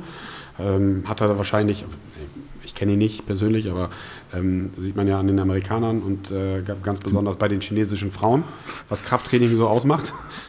Und die Briten auch sehr, sehr stark. Ja, ja, genau. Und äh, da ist ja der, und äh, da kam dieser Paradigmenwechsel, dass halt auch Krafttraining äh, der, der Fokus und Wert darauf gelegt wird. Erzähl mal ein bisschen aus der Phase dann quasi. Ähm, ja, es ging bei mir zum Anfang auf jeden Fall hauptsächlich ums Athletiktraining. Ähm, dann habe ich sehr schnell durch das X-Force damals am Nettebad die ersten oder die zweiten Züge ins Krafttraining bekommen, aber die ersten Züge waren privat mal nebenbei selber, weil man wollte Muskelaufbau machen. So als junger Sportler kennt man das ja vielleicht. Und dann ging es sehr schnell ins Die Kraft, ähm, ist immer, die Kraft ist immer für den Sport und die Muskeln für die Babes. Genau. Ja. Und dann ging es aber sehr schnell um das Funktionale, dass du nicht Krafttraining machst, weil, weil du Bock drauf hast, sondern damit du in deiner Hauptsportart besser wirst. Genau. Was viele ja nicht verstanden haben. Viele immer, haha, du bist voll stark da drin, aber voll schlecht daran. Ich so, ja, weil das brauche ich nicht. Weil ich brauche es nicht in meiner Sportart. Ich muss es nicht machen. Mir reicht es, wenn ich, wenn ich beuge bis 45 Grad nicht runter, nicht tiefer gehe ähm, weil mehr brauche ich im Schwimmen nicht. Und dann dort habe ich dann angefangen, spezifisches Krafttraining zu machen. Und dann kam halt auch der Impuls, wie du gesagt hast, von der höchsten Ebene, dass Sportler ähm, mehr Krafttraining machen müssen und gerade auch Gewicht heben, wurde ja explizit genannt, weil es ähm, enorm gerade für uns die Schnellkraft, die Explosivität steigert, äh, die Maximalkraft steigert, den ganzen Körper trainiert. Ähm, und dann kam halt auch die Züge, dass ich ähm, dadurch halt mir mal ein besseres Gym suchen wollte und äh, mich natürlich dann dem Warehouse Gym damals angeschlossen habe, weil hier einfach die Möglichkeiten sind und gegeben sind und gegeben wurden. Ich wurde unterstützt, ähm, dann habe ich auch sehr schnell bei Arthur damals den Gewichtheberkurs angefangen, wo ich auch sehr schnell gemerkt habe, ja, es bringt mir was, wenn du es kannst, wenn du es schnell lernst, wenn du Bock drauf hast und ähm, es auch umsetzen kannst, weil es gibt Sportler, die, die trainieren ihr Leben lang im Kraftsport, aber die können es nicht ins Wasser bringen. Dann bringt es auch nichts. Dann kannst du noch so stark und so gut aussehen und so perfekte Muskeln haben. Wenn du es nicht ins Wasser bringen kannst als Schwimmer, dann, bring, dann musst du aufhören. Dann bringst, dann macht es sich nur schwerer. Ja, klar, natürlich. Am Ende des Tages, äh, wie du schon sagst, muss es halt aufs Feld bringen oder muss es on, Genau. auf, auf den Punkt bringen. Diese Sachen helfen natürlich. Ne? Also olympisches Gewichtheben für die Explosivität und Krafttraining und so äh, äh, bringt das Ganze sicherlich ein bisschen weiter voran, aber du musst es halt umsetzen können. Genau. Ich meine, das bringt dir nicht 500 PS und bringst es halt nicht auf die Straße. Genau. Das bringt halt einem gar keinen, gar nichts. Und ich weiß noch, als, äh, als du das erste Mal da warst und so, und haben wir darüber, viel darüber geredet und über Ernährung und Schlafen und, und diese ganzen Themen. Und bei Schwimmern ähnlich bei Einzelsportlern, die halt ein großes Trainingsvolumen haben, ist es halt immer noch schwer und kann ich auch nachvollziehen, dass man sagt, okay, ich bringe jetzt hier noch drei, zwei, drei, vier Stunden Krafttraining irgendwie in, die, in die Woche unter, weil du musst noch schlafen, du hast noch Schule, du hast noch Uni, äh, Arbeiten, Privatleben, das kann ich alles nachvollziehen, aber es ist halt doch schon immens wichtig. Und ähm, ganz kurz, wenn ich da mal einhaken darf, warum ich das halt interessant fand mit dem neuen Bundestrainer, der dann den Fokus auf Krafttraining gelegt hat. Ähm, für mich war da halt dieses deutsche Debakel bei den Olympischen Spielen für die Schwimmer in London, fand ich halt schon, äh, Ja. also wo alle gedacht haben, wow, wo gehen wir jetzt da als Schwimmernation da ja quasi hin? Und wo der, ich weiß gar nicht, ob es der, der Trainer von dem Schwimmer war oder der Nationaltrainer, ähm, da war ein etwas, ähm, wie, wie sage ich das jetzt politisch korrekt, da war ein Schwimmer, der hatte auf jeden Fall einen höheren Körperfettanteil und der hat sich dann im Interview dann hingestellt und hat gesagt, ja, er würde mit diesem höheren Körperfettanteil besser durchs Wasser gleiten. Wobei ich mir dann dachte, das hat er doch jetzt nicht tatsächlich im Fernsehen gesagt, aber hat er gesagt. Äh, und dann, wie gesagt, kurze Zeit später, oder ich weiß gar nicht mehr den genauen äh, Zeitraum, kam halt dann, da kam, habe ich das Ja. dann halt mal gelesen und der Fokus dann halt aufs Krafttraining, was ich sehr, sehr gut finde. Um dazu auch vielleicht kurz was zu sagen. Also es gibt Sportler von bis. Ähm, du musst nicht die perfekte Figur haben. Ich war auch nie der Sportler, der dem Klischee entsprochen hat. Also ich war nie der, der das perfekte Sixpack hatte, Körperfett unter 8% oder so, ähm, sondern ich war ein durchtrainierter, aber nicht äh, Körperfettanteil so niedrig wie es geht, weil im Endeffekt musst du für dich die perfekte Form haben und das Klischee stimmt, Fett schwimmt oben.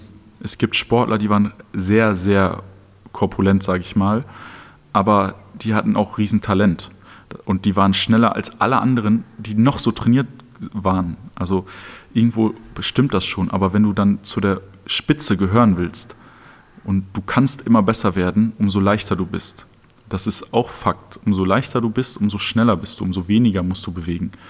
Und darum, da kristallisiert sich dann meistens auch nochmal die Spitze, ob du dann wirklich Bock drauf hast, schnell zu sein und alles in Niedersachsen zu gewinnen oder ob du dann nochmal Bock hast, ganz, ganz weit oben zu schwimmen, weil dann musst du anfangen, deine Ernährung umzustellen, mehr zu trainieren Es ging, und auch so weiter. Nicht, ne? also es ging ja auch gar nicht um Fettshaming oder solche Sachen. Genau. Aber weißt du, wenn du, wenn du, du, du, du siehst es dann halt nochmal als Soundgast und dann schaust dir die Wettkämpfe an und dann hast du halt Modellathlet auf allen Bahnen und der Deutsche, weißt du, der sieht halt einfach aus, als wenn er out of shape ist. Weißt Ja. du, so. Und Ja. das war dann, äh, das, äh, das passte dann irgendwie nicht. Aber ist auch egal, abgehakt, so Haken dran. Ähm, es gab da ja einen Wechsel, ähm, haben wir ja gerade schon zweimal angesprochen. Das fand ich halt sehr interessant und sehr gut, dass man da einfach sagt, okay, wir müssen jetzt da den, den Fokus drauf legen, dass wir ein bisschen da äh, Gas geben müssen.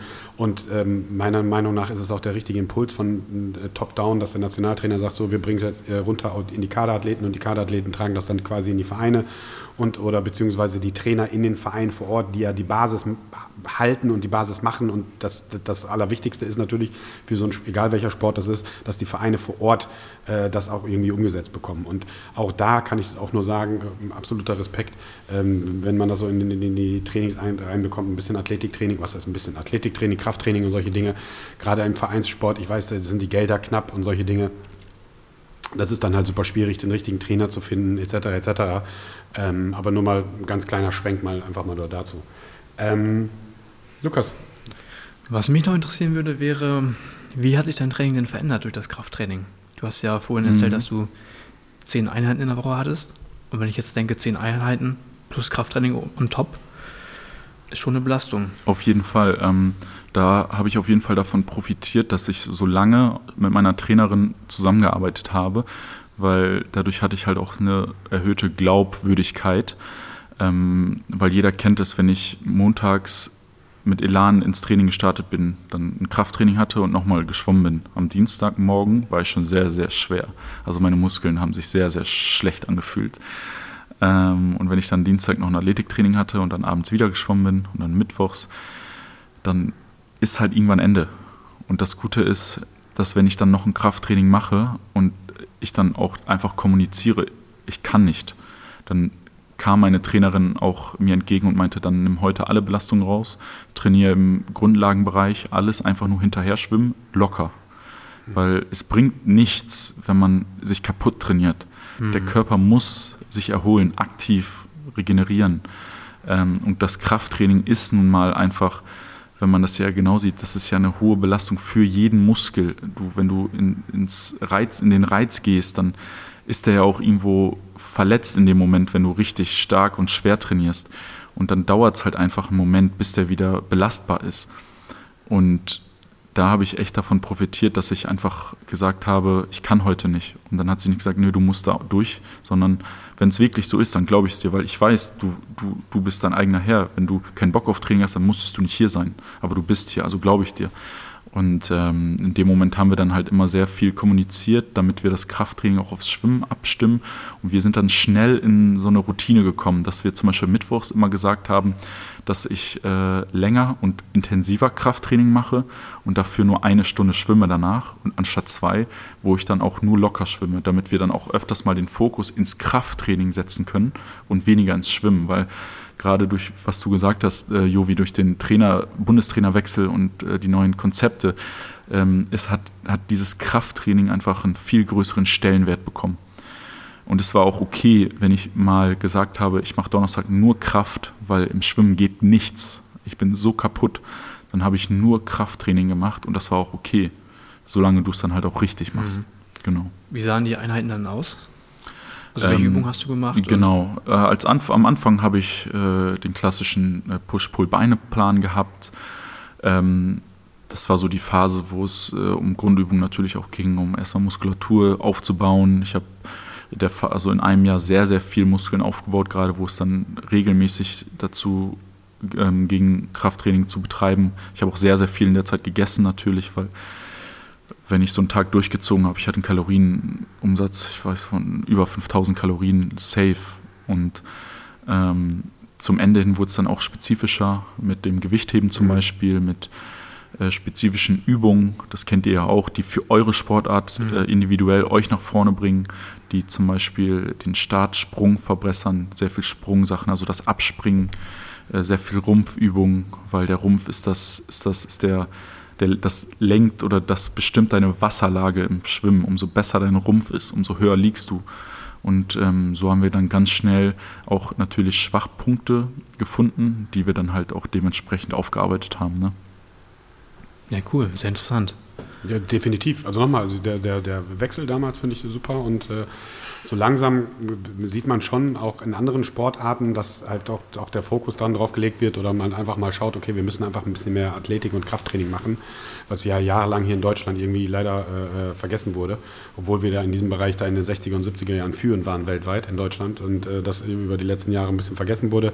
Aber jetzt doch wieder der Fokus oder man schaut einfach mal gut, was machen die erfolgreichen Nationen da draußen im internationalen Vergleichen in Welt Weltmeisterschaften, Olympische Spiele etc. Und äh, da sieht man, ja, okay, die gehen auch nochmal pumpen. Also pumpen nochmal, äh, äh, Pumpen und Muckibude mag ich eigentlich gar nicht so die Ausdrücke, ähm, aber es ist ja halt tatsächlich so. Und wenn man halt intelligentes Krafttraining macht, ähm, um den Athletik, Athleten stärker, schneller, äh, größer zu machen, äh, bringt den dann auf jeden Fall was. Also definitiv, also das würde ich auf jeden Fall so unterschreiben. Ja. Ähm, wir haben jetzt ein bisschen über deine Karriere gesprochen. Gab es eigentlich so nationale oder internationale Vorbilder, wo du sagst, keine Ahnung, was, das Poster hast du wahrscheinlich nie über dem Bett hängen gehabt, ähm, aber gab es gab's so Vorbilder bei dir während deiner Karriere, wo du sagst, das wäre mal, mit dem würde ich gerne mal ins Becken springen? Ja, ähm, sehr, sehr lange Zeit. Ähm, viele denken jetzt wahrscheinlich ja Michael Phelps oder so, mhm. äh, aber nein, äh, sondern national, sondern das war der Steffen Deipler. Das war aus Hamburg, ein super netter, zuvorkommender Kerl, der auch genau meine Strecken geschwommen ist, 50 und 100 Meter Freistil und 50 Meter Schmetterling. Mhm. Und er war immer das Nonplusultra, was das anging. Ähm, war immer der schnellste, war auch, glaube ich, mal, also deutscher Rekordhalter, hat auch mal einen Weltmeistertitel, glaube ich, gewonnen. Ähm, und das war mein Vorbild. Und es ging dann halt los irgendwann, wo ich ein ähm, bisschen schneller geworden bin, dass ich dann halt mal im Finale mit ihm stand. Er kannte mich natürlich nicht, aber ich ihn Ähm, und mit der Zeit, mit den Jahren sind wir sogar echt gute Freunde geworden, okay, ähm, cool. weil ich halt immer neben ihm war. Mhm. Und meinen ersten, äh, meine ersten Titel habe ich auch nur gewonnen, da bin ich ganz ehrlich, muss ich zugeben, weil Steffen Deipler sich im deutschen Finale, ähm, nee, weil er, weil er verletzt oder beziehungsweise krank abgesagt hat und ich war hinter ihm die zwei mit Abstand, aber wir waren, also er war immer einen Tick schneller und er hat sich äh, krank gemeldet und so war meine, mein, mein, die Tür war geöffnet. Ich mhm. musste nur noch abliefern. Und er war mein Vorbild auf jeden Fall, national und international. Boah, das ist echt schwierig. Ich habe super viele junge Sportler kennengelernt, mhm. die ich äh, beeindruckend fand. Und ähm, wenn man aber vom Erfolg ausgeht, ähm, dann würde ich sagen, also ich, ich würde fast jetzt doch wieder auf Michael Phelps umschwenken, also für international, aber nur nicht, weil die Erfolge für ihn sprechen, ähm, weil das einfach der heftigste Schwimmer der Welt einfach ist, was der alles schon erreicht hat, sondern viel eher auf die Eigenmotivation bezogen, auf ähm, die, die Wasserlage, wie ich vorhin schon gesagt habe, weil wenn ihr den schwimmen sehen würdet, würdet ihr auch verstehen, was ich sage, wie der durchs Wasser gleitet. Ähm, das ist, war auch ein Vorzeigeathlet, der hat trainiert ohne Ende, konnte essen ohne Ende. Manche sagen, es ist ein Gendefekt, weil er Laktat schneller abbaut. äh, aber auf jeden Fall ein heftiger Typ, also wirklich. Er ist auch, glaube ich, also äh, down to earth und ein cooler Typ, so privat. Also, Sowas also wenn man den ja mal im Interview sieht oder so, dann denkt man schon, wow, wie cool ist, wie normal ist der denn? Also, also, dafür, dass du alles abgeräumt hast, was man abräumen kann und ich weiß nicht, wie viele Goldmedaillen der geholt hat und so und trotzdem siehst du den dann im Interview und dann denkst du dir, äh, cool, mega. Ich mag sowas halt sehr. Ja, 100 Prozent. Also ähm, wirklich bodenständig und wenn, wenn man sich das vorstellt, er war retired, also äh, hat sich zurückgezogen aus dem Leistungsschwimmen, mhm. ist zurückgekommen hat sich für die Olympischen Spiele qualifiziert und hat wieder mehrere Medaillen gewonnen. Und das ist so eine Leistung. Das hört sich so an, als hätte er so viel Talent. Das kann er einfach so machen. Aber nein, er hat sich den Arsch aufgerissen, Tag für Tag trainiert. Und natürlich spricht dann auch die Erfahrung. Und weil es ist Muscle Memory im Schwimmen, genau wie im Kraftsport. Mhm. Wenn du jahrelang geschwommen bist und dann wieder schwimmst, dann hast du einfach eine solide Basis, um darauf aufzubauen wieder. Definitiv. Ähm, was mich noch interessieren würde, so jetzt mal rückblickend auf deine Schwimmkarriere, die ja relativ lang war und erfolgreich war. Ähm, gibt es da einen Moment, wo du sagst, das war der schönste Moment, egal ob es eine Medaille war, ob es ein Sieg war, ob es mit der Mannschaft war oder vielleicht auch wirklich dieser Moment, wo du am Flughafen auftauchst und da sind ein paar andere Dudes und ihr habt den, den Bundesadler auf dem Trainingsanzug. Äh, gibt es da so einen Moment, wo du sagen würdest, da erinnere ich mich immer gerne zurück und das sind so Momente, die ich mir, wenn es mir schlecht geht, die ich mir irgendwie wieder äh, ins, äh, vor die Augen hole oder in, in den Kopf hole oder so? Ähm, ganz klar deutsche Kurzbahnmeisterschaften 2016, mhm. ähm, wo ich deutscher Meister auch geworden bin. Aber das war nicht der deutsche Meistertitel, der für mich so viel bedeutet hat oder was auch der beste und schönste Moment war, sondern dass ich über die 100 Meter Freistil ins Finale gekommen bin und deutscher Vizemeister geworden bin weil das war, viele haben mir nachgesagt, der kann nur 50 Meter. Mhm. So, du bist ein Vollsprinter, mehr kannst du nicht. Ab 100 Meter geht schon nicht mehr. Also, die wollten es schlecht reden. Und dort habe ich dann gezeigt, dass es auch auf 100 Meter geht. Dass ich bei 100 Meter Freistil habe ich mich, glaube ich, eine, fast eine Sekunde verbessert. Und eine Sekunde in so einer in nationaler Elite ist so viel. Ähm, und dass ich deutscher Vizemeister geworden bin, war für mich so viel wert. Da habe ich, das war am zweiten oder dritten Tag, nachdem ich schon deutscher Meister geworden bin und über die Medaille war ich fast glücklicher als über den deutschen Meistertitel. Mhm. Und die Zeit, die ich da geschwommen bin, glaube ich, bin ich auch nie wieder geschwommen. Das war eine 48,8 oder so auf der Kurzbahn über 100 Meter Freistil. Das war für mich mein All-Time-High, also Bestzeit. Mhm. Und das war wirklich der Moment, wo ich gedacht habe, jetzt Jetzt habe ich es allen auch gezeigt, die Und vielleicht die ganzen Kritiker haben. mal sagen, hier Jungs, genau. fuck you, ich kann auch. Das waren auch die besten deutschen Meisterschaften, glaube ich, die ich hatte. Da bin ich mit drei oder vier Medaillen in der offenen Klasse nach Hause gefahren. Ähm, und da, da, da, hat man nur Glückshormone. Dann, dann da strahlt man, man steigt, kommt aus dem Becken. Man weiß, man hat schon eine Medaille gewonnen, es kann nichts, nichts mehr passieren vielleicht ist das dann auch so ein bisschen diese Erleichterung gewesen. Man mhm. kann nichts mehr schlechter machen. Du hast schon alle, du hast schon alle, alles geschafft für diesen Wettkampf. Du hast eine Medaille, alles, was du dir vorgenommen hast. Und in dem Moment warst du dann halt auch so ein bisschen befreiter am Start und hast einfach Augen zugemacht und bist einfach ins Becken gesprungen und hast alles gegeben und schlägst an, guckst auf die Anzeigetafel und siehst auf einmal, du bist Zweiter. Hm. Und das, das ist einfach pures cool. Glück. Richtig cool. Du bist ja noch relativ jung. Ja. Und ähm, du hast ja, das haben wir glaube ich auch schon gesagt, professionell quasi den professionellen Schwimmsport an den Nagel gehangen. So. Und ich weiß ja selber, irgendwann mal als Sportler triffst du die Entscheidung oder, ähm, und das macht man sich ja nicht leicht. Das entscheidet man ja nicht zwischen Suppe und Kartoffeln, so ich höre jetzt morgen auf, weil keine Ahnung was. Zumindest nicht, wenn man so tief drin ist oder so leidenschaftlich etwas macht. Ähm, kannst du mal zu dem Prozess in deinem Kopf mal ein bisschen was erklären und warum du gesagt hast, ich, ich hänge jetzt erstmal die Schwimmhose äh, äh an den bekannten Haken? Ähm, ja, klar. Ähm, ich bin 2018, glaube ich, es war nicht so ein gutes Jahr. Ähm, und dann trainiert man halt weiter und weiter und man, man erntet halt nichts. Es läuft im Training, aber auf dem Wettkampf läuft es nicht und man ist Durchschnitt. Man verliert auch öfters mal die Motivation. Über Wochen lang trainiert man. Man hat auch einfach oft keinen Bock. Gerade wenn ich oder als ich in, im, ins Studium auch gestartet bin und alle Kommilitonen gehen feiern, trinken, saufen. Ich muss samstags um 8.30 Uhr im, Moskau, äh, im Nettebad stehen, habe bis 10.30 Uhr Training. Ich kann Freitagabends nicht raus, weil ich um Freitagabend bis 9 Uhr noch im Wasser war. Und dann habe ich ab Samstag 16 Uhr erst Wochenende. Und dann hast du einen Abend, den Samstag, um was zu machen. Oder hast du auf alles Bock außer auf Feiern, weil du einfach kaputt bist. Hm. Und irgendwann juckt sich halt auch mal in den Fingern, was anderes zu machen. Und diesen Moment hatte ich sehr oft. Ähm, und nach so schlechter Zeit ähm, habe ich ja dann nochmal ähm, 2019 bei den deutschen Meisterschaften eine Bronzemedaille gewonnen, was für mich sehr überraschend war, weil ich war nicht gut in Form. Ich habe viel trainiert, aber es lief einfach nicht. Mhm. Die Phase hat man mal. Ähm, und deswegen diese Bronzemedaille, die war für mich so überraschend. Ich war so glücklich darüber, weil ich habe damit nicht gerechnet. Ich bin mhm. nicht zu den Wettkampf gefahren und habe gesagt, ich möchte eine Medaille gewinnen. Mhm. Oder ich habe mir keine, keine Ziele gesetzt, weil ich es konnte ich es nicht einschätzen, weil die letzte Zeit nicht so gut war. Und ähm, was mich dann auch sehr, sehr getriggert hat, war, dass ich endlich, weil vom Schwimmen kann man nicht leben, auch in Zukunft, da baust du dir nichts mhm. auf. Selbst als zweifacher deutscher Meister würde ich das ja im Fußball haben, müsste ich nie wieder arbeiten. Ja. Und du hast nichts davon. Deswegen, ich wollte mein Studium zu Ende bringen. Ich wollte einen guten Abschluss machen. Ich wollte später Geld verdienen oder ich will später Geld verdienen. Und dann ist auch das Studium so ein bisschen wieder nach vorne gerutscht, was immer nur zweitrangig war, hinterm Sport.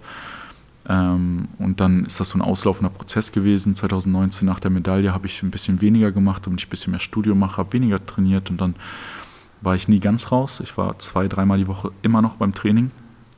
Aber dann zum Februar 2020 habe ich es dann auch meiner Trainerin gesagt, jetzt auch ein bisschen gemerkt, dass es so ein auslaufender Prozess war, mhm. dass ich noch da war, aber das auch nur, weil ein Schwimmer bleibt ein Schwimmer, der kann nicht ohne. Also ich musste manchmal schwimmen, weil das einfach Freiheit ist. Und das ist ähm, schwerelos sein und mhm. Kopf aus. Das ist einfach, also für mich auch, muss ja nicht kein hartes Training sein, sondern einfach mal abschalten. Und dann im Zuge des äh, Praxissemesters, was ich halt auch fürs Studium brauchte, bin ich halt nach München gezogen für ein halbes Jahr und ähm, mit diesem Schritt habe ich halt auch gesagt, dass ich dann ähm, erstmal aufhöre zu schwimmen. Aber kann ich jetzt auch äh, ganz klar sagen, ähm, ich bin ja dann durchs äh, Homeoffice, durch Corona wieder nach Osnabrück gekommen und ich hätte gerne weitergemacht. Also selbst jetzt sage ich es noch, ich würde gerne wieder schwimmen. Vielleicht nicht auf dem Niveau, aber ich würde gerne wieder anfangen, aber es geht ja leider aktuell nicht. Würdest du denn sagen, dass du deine Jugend vergeudet hast? Also nicht vergeudet, aber ich sag mal so, du hast wahrscheinlich mehr Zeit im Becken verbracht als manche draußen. Ja. Feiern, Alkohol trinken, saufen, Partys. Ähm, es gibt zwei Seiten der Medaille. Ähm, wie halt gerade schon gesagt, ja, es, ich habe auch viel verpasst, würde ich jetzt sagen, mit Freunden. Aber man, die Schwimmer waren Freunde, war Familie, weil du die so oft gesehen hast, die Trainingspartner, mit denen hast du dann auch nebenbei was gemacht, weil mhm. du einfach keine Zeit hattest, um was mit Schulfreunden zu machen, um Familie, Verwandte zu sehen. Da, es hat einfach gefehlt und gerade dann die Phase mit dem Feiern, mit dem Alkohol trinken, mit ähm, ja, ähm, gerade auch den Abschlüssen in der Schule oder so, wo es dann auch in diese Phase geht, wo man dann halt auch einfach mal sich so ein bisschen auslebt. Da habe ich auf jeden Fall viel verpasst, aber ich würde nicht sagen, dass ich es bereue, mhm. weil durch den Sport hast du einfach viel mehr. Das habe ich auch in der Bewerbungsphase gesehen, also für mein Praxissemester, dass Unternehmen so viel Wert darauf legen, dass du zielstrebig bist, dass du belastbar bist, dass du, ähm, dass du, dass du deine Grenzen kennst, aber auch deine Grenzen angehst und übertrittst. Mhm. Ähm, also das bringt einem im Nachhinein sehr viel. Und würde ich, hätte ich es anders gemacht und irgendwann gesagt, okay, ich habe keinen Bock mehr auf Schwimmen, weil ich was mit meinen Freunden machen möchte, dann hätte ich jetzt nichts davon. Mhm. Also und jetzt stehe ich hier, kann zurückblicken und sagen, ähm, es war eine schwierige Phase, eine harte Phase, ein Geben und ein Nehmen, sehr, sehr viel investieren, auch Geld und Zeit. Aber ich würde es ich genauso machen, genauso wieder machen. Ich würde sogar sagen, ich, wenn ich es zurückdrehen könnte, würde ich sogar ein bisschen weniger ähm, von Freunden und Feiern und Alkohol, als ich dann auch mal diese Phase hatte, machen, sondern um mich noch mehr wieder auf den Sport zu äh, konzentrieren, weil dann würde ich wahrscheinlich sogar noch mehr erreichen oder erreicht haben, hätte ich erreicht. Hm. Ja, aber wie du schon sagst, ne, also deine, deine ähm, Teampartner, auch wenn du Einzelsportler bist, deine Teampartner, äh, die mit dir im Verein sind, das wird ja sowas wie Freunde und Familie. Genau. Und natürlich, äh, äh, ähm, also ich kenne das auch, keine Ahnung, was, äh, nee, kann ich nicht, ich habe ein Spiel. So, der Omas genau. Geburtstag, da Geburtstag, hier es Geburtstag. Alles nee, abgesagt. Samstag, Sonntag sind halt Spiele. Und äh, ich habe auch die Erfahrung gemacht, auch dein, dein, dein Umfeld akzeptiert das ja. So, da ist ja die Oma genau. oder der Onkel ist ja nicht sauer, weil du nicht zum Geburtstag kommst, ist da ganz weil wichtig. die wissen, äh, das ist, du bist halt Schwimmer, du bist halt Sportler. Und das ist dann halt auch, nee, sorry, ich kann nicht, ich habe Training. So in der Woche, komm, wir gehen einen Saufen, nee, ich habe Training, das geht nicht. Was ich halt auch gemerkt habe, ist, was ganz wichtig ist, ist der Rückhalt dass dir der Rücken freigehalten wird von Freunden, von Familie, dass, mhm. wie du sagst, dass die dir Verständnis zeigen mhm. und dass du auch Leute hast, auf die du dich verlassen kannst, dass du, wenn du 15 Mal absagen musst, dass du beim 16 Mal trotzdem herzlich willkommen bist, weil alle wissen, du machst das, du sagst nicht ab, weil du keinen Bock hast, sondern weil du was zu tun hast, du hast eine Aufgabe, du hast eine Leidenschaft, mhm. der du nachgehst und dass sie dich auch dabei supporten, dass die trotzdem immer wieder fragen, ob du mhm. was mit denen machen möchtest, dass du, ob du dabei sein möchtest. Ähm, das ist sehr, es war mir sehr, sehr viel wert und mhm. ähm, gerade auch meine Freunde sind mir deswegen sehr, sehr wichtig, ähm, weil die, die haben immer Verständnis gezeigt, die haben trotzdem mich immer supportet, die haben immer alles getan. Wenn ich Hilfe brauchte, konnte ich mich immer auf die verlassen, auch wenn ich wochenlang die nicht gesehen habe, weil ich halt einfach unterwegs war. Ich war manchmal monatelang weg. Ich war drei Wochen im Trainingslager, ich war zwei Wochen im Wettkampf und bin direkt wieder in ein nächstes Trainingslager geflogen. Ich war mhm. manchmal anderthalb Monate nicht zu Hause. Ähm, und dennoch bin ich nach Hause gekommen und ich brauchte Hilfe und ich konnte mich auf alle verlassen. Weil ohne geht's nicht. Das Umfeld muss auch stimmen. Definitiv. Freunde, Familie, Freundin, wie auch immer, die, na klar, definitiv. Und äh, wir hatten es ja ganz am Anfang ähm, äh, ganz kurz äh, erwähnt und äh, das ist halt auch unser Gym-Hack. Such dir einen Trainingspartner, mit dem du ballern kannst. So. Und ich, äh, wer euch beide schon gesehen hat, Nils und Jonas im, im Warehouse Gym, da läuft halt Hardstyle, Teufel auf Anschlag und dann wird halt geballert. So. Ein Team. Äh, genau. Da geht es jetzt nicht um, um, um, um äh, keine Ahnung, was in, der Kernsportart besser zu werden, sondern um Spaß zu haben und es besser äh, zu machen. Genau. Jonas hat es jetzt noch ein bisschen weiter vorangetrieben. Der ist mit, mit Nils in eine WG gezogen. Und äh, Nils, den werden wir demnächst auch nochmal hier im Podcast haben, sicherlich. Ich habe noch nicht gefragt, aber sicherlich. Ähm, das ist ein ehemaliger Spieler von mir, kommt aus dem Football. Und das ist ja noch, dann nochmal die nächste Stufe. Das heißt, du hast einen Trainingspartner, der dich pusht, aber dann hast du nochmal einen Trainingspartner, mit dem du zusammen wohnst und quasi den gleichen Lifestyle teilst. So, jetzt wäre meine erste Frage, wie viel Reis und Chicken gehen so die Woche äh, durch bei euch beiden? Ähm, also die Reisfrage kann ich dir beantworten, aber das andere ist, glaube ich, ethisch nicht, äh, nicht richtig.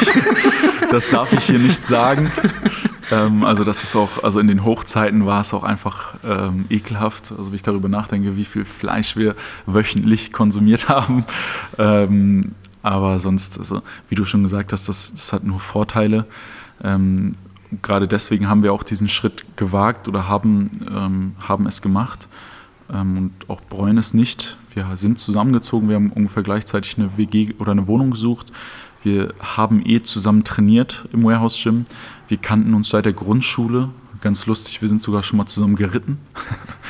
Das weiß das eigentlich keiner. Auf Pferden oder? Auf Pferden.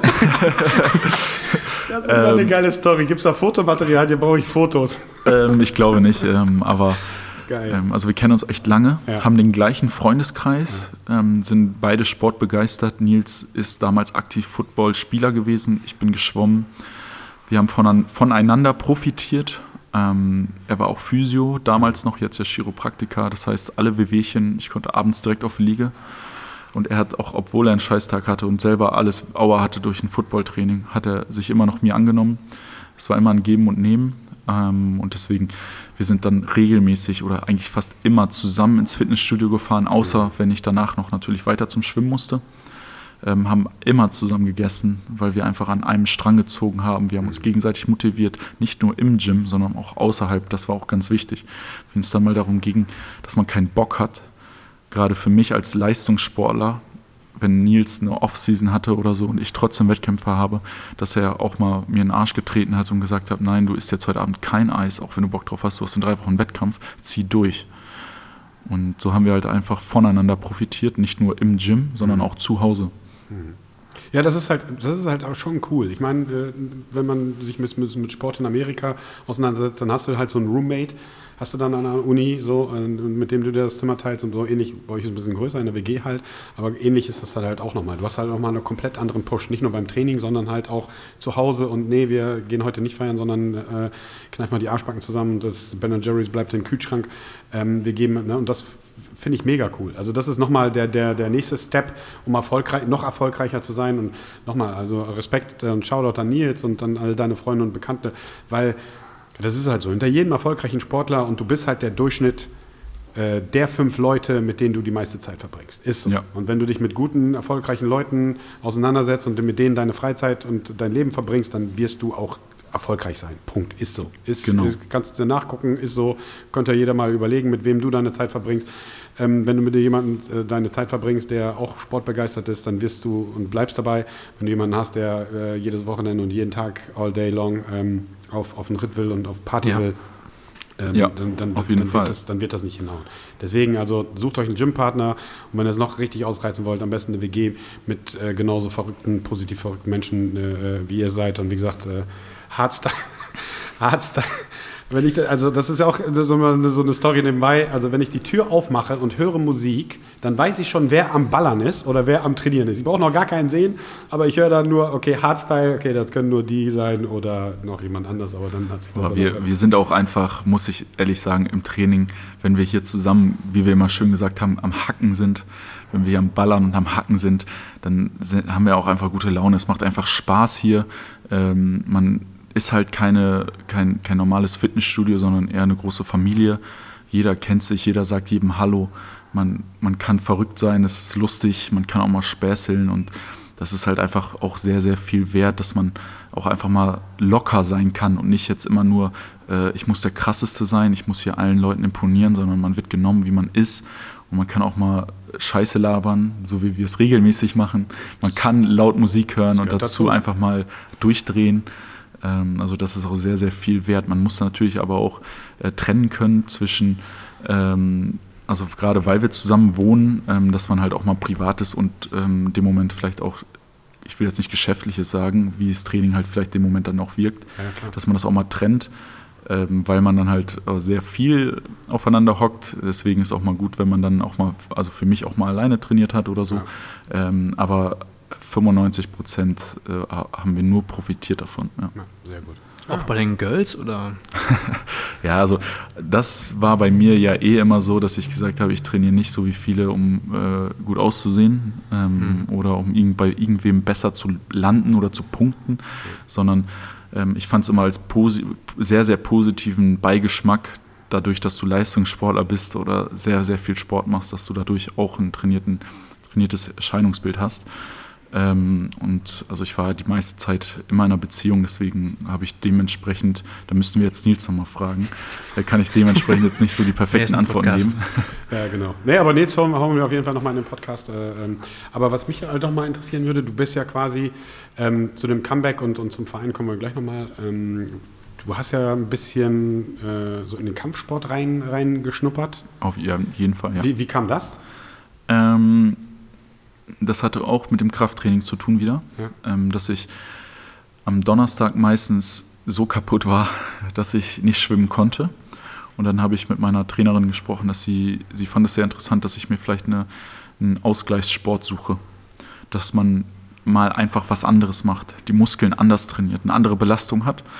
Und ich hatte immer Interesse daran und es ist halt auch der Vorteil, dass der Kampfsport oder also Kontaktsport auch ähm, ein sehr reaktionsschneller Sport ist, ähm, ein sehr geistiger Sport. Du musst super fit sein, du musst an viele Sachen denken.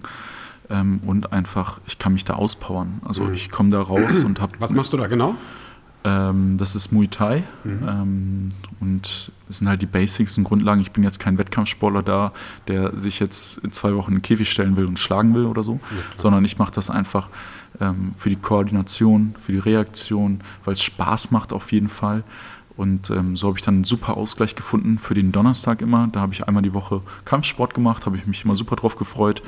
Ähm, ist einfach eine ganz andere Belastung, hat super Spaß gemacht und ähm, dann konnte ich Freitagmorgens meistens immer auch wieder ins Training starten und war meistens fit. Weil würde ich abends, hätte ich abends wieder Krafttraining gemacht und geschwommen, obwohl ich schon nicht mehr kann, hätte man mich Freitag ins Training rollen müssen oder mit einer Trage ins Wasser legen müssen, damit ich wieder schwimmen kann. Also, Also, deswegen. hauptsächlich darum, den Ausgleich für den Kopf Genau. und für Hand-Augen-Koordination. Und dass man auch einmal was anderes macht, Genau, ne? weil wenn du anderes. wochenlang, äh, wenn du schwimmst täglich, dass du einfach mal was anderes siehst. Ne? Also ich finde es auch sehr, sehr, sehr wichtig, egal wie alt du bist, dass du man regelmäßig einfach auch mal was Neues macht. Also für den Kopf. So, und da könnt ihr euch mal selber, alle Zuhörer und hier am Tisch, einfach mal fragen, wann hast du das letzte Mal etwas gemacht? Zum ersten Mal. So, und ich muss sagen, also hier als äh, äh, Corona noch nicht war, dann war ich äh, das erste Mal wieder ähm, hier in, bei LT auf der Welle. Das habe ich noch nie gemacht so. Ähm, und da ist, da ist für mich dann halt so der Groschen gefallen, dass man einfach mal äh, öfter mal, viel öfter Dinge tun muss oder sollte, die man wirklich zum ersten Mal getan hat, äh, um einfach frisch zu bleiben. Im Kopf, im Körper etc. Ähm, egal was es ist, natürlich bist du, siehst du dann einfach scheiße aus auf so einem Brett, wenn du es zum ersten Mal machst und so. Natürlich. Aber darum geht es ja nicht. Wie du gerade Ja. schon sagtest, es geht ja einfach nur, den Kopf frei zu machen, Genau. was anderes machen, den Spaßfaktor von der anderen Seite vielleicht nochmal zu sehen und sagen kann, okay, nee, ich mache das jetzt einfach, weil ich Bock drauf habe. Ich könnte es ja auch nicht sagen, wann ich das letzte Mal was zum ersten Mal gemacht habe. Das ist eine schwierige Frage. Ja, ja. Denk- Und an den Zuhörer da draußen, denk mal drüber nach. Äh, Lukas, wann hast du das letzte Mal? Äh, kannst du ganz genau sagen, das war der Gewichtheberwettkampf. Ach stimmt, da haben wir drüber, drüber Ja, geredet. Der hat ohne Folge. große Vor Vorbereitung aus dem Kraft-3-Kampf im äh, Olympischen Ge- äh, Zweikampf hat er dann äh, einfach mal weggehauen. Stimmt. Und warte, ist doch, ist doch eine geile Sache für den Kopf, oder nicht? Ja, ich lasse es jetzt mal un unkommentiert. Äh, ja. Ja, was heißt für den Kopf? Also, Ja, ist ja eine, eine andere Straße. coole also, Erfahrung auf jeden Fall, mal reinzuschnuppern, Ja.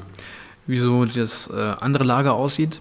Ja, Aber ob es mir jetzt irgendwie geholfen hat, bestimmt. Bin ich, also ich bin da fest von überzeugt, wenn deine Neurotransmitter mal anders belastet werden und mal von links nach rechts immer laufen und dann werden sie Aber von oben nach unten. im Endeffekt weißt du ja dann auch, ob es jetzt gelegen hat oder nicht. Ja. Und das wusstest du vorher nicht. Und, und somit hast du halt schon was wieder das stimmt gelernt. auf jeden Fall, ne? ja, ja.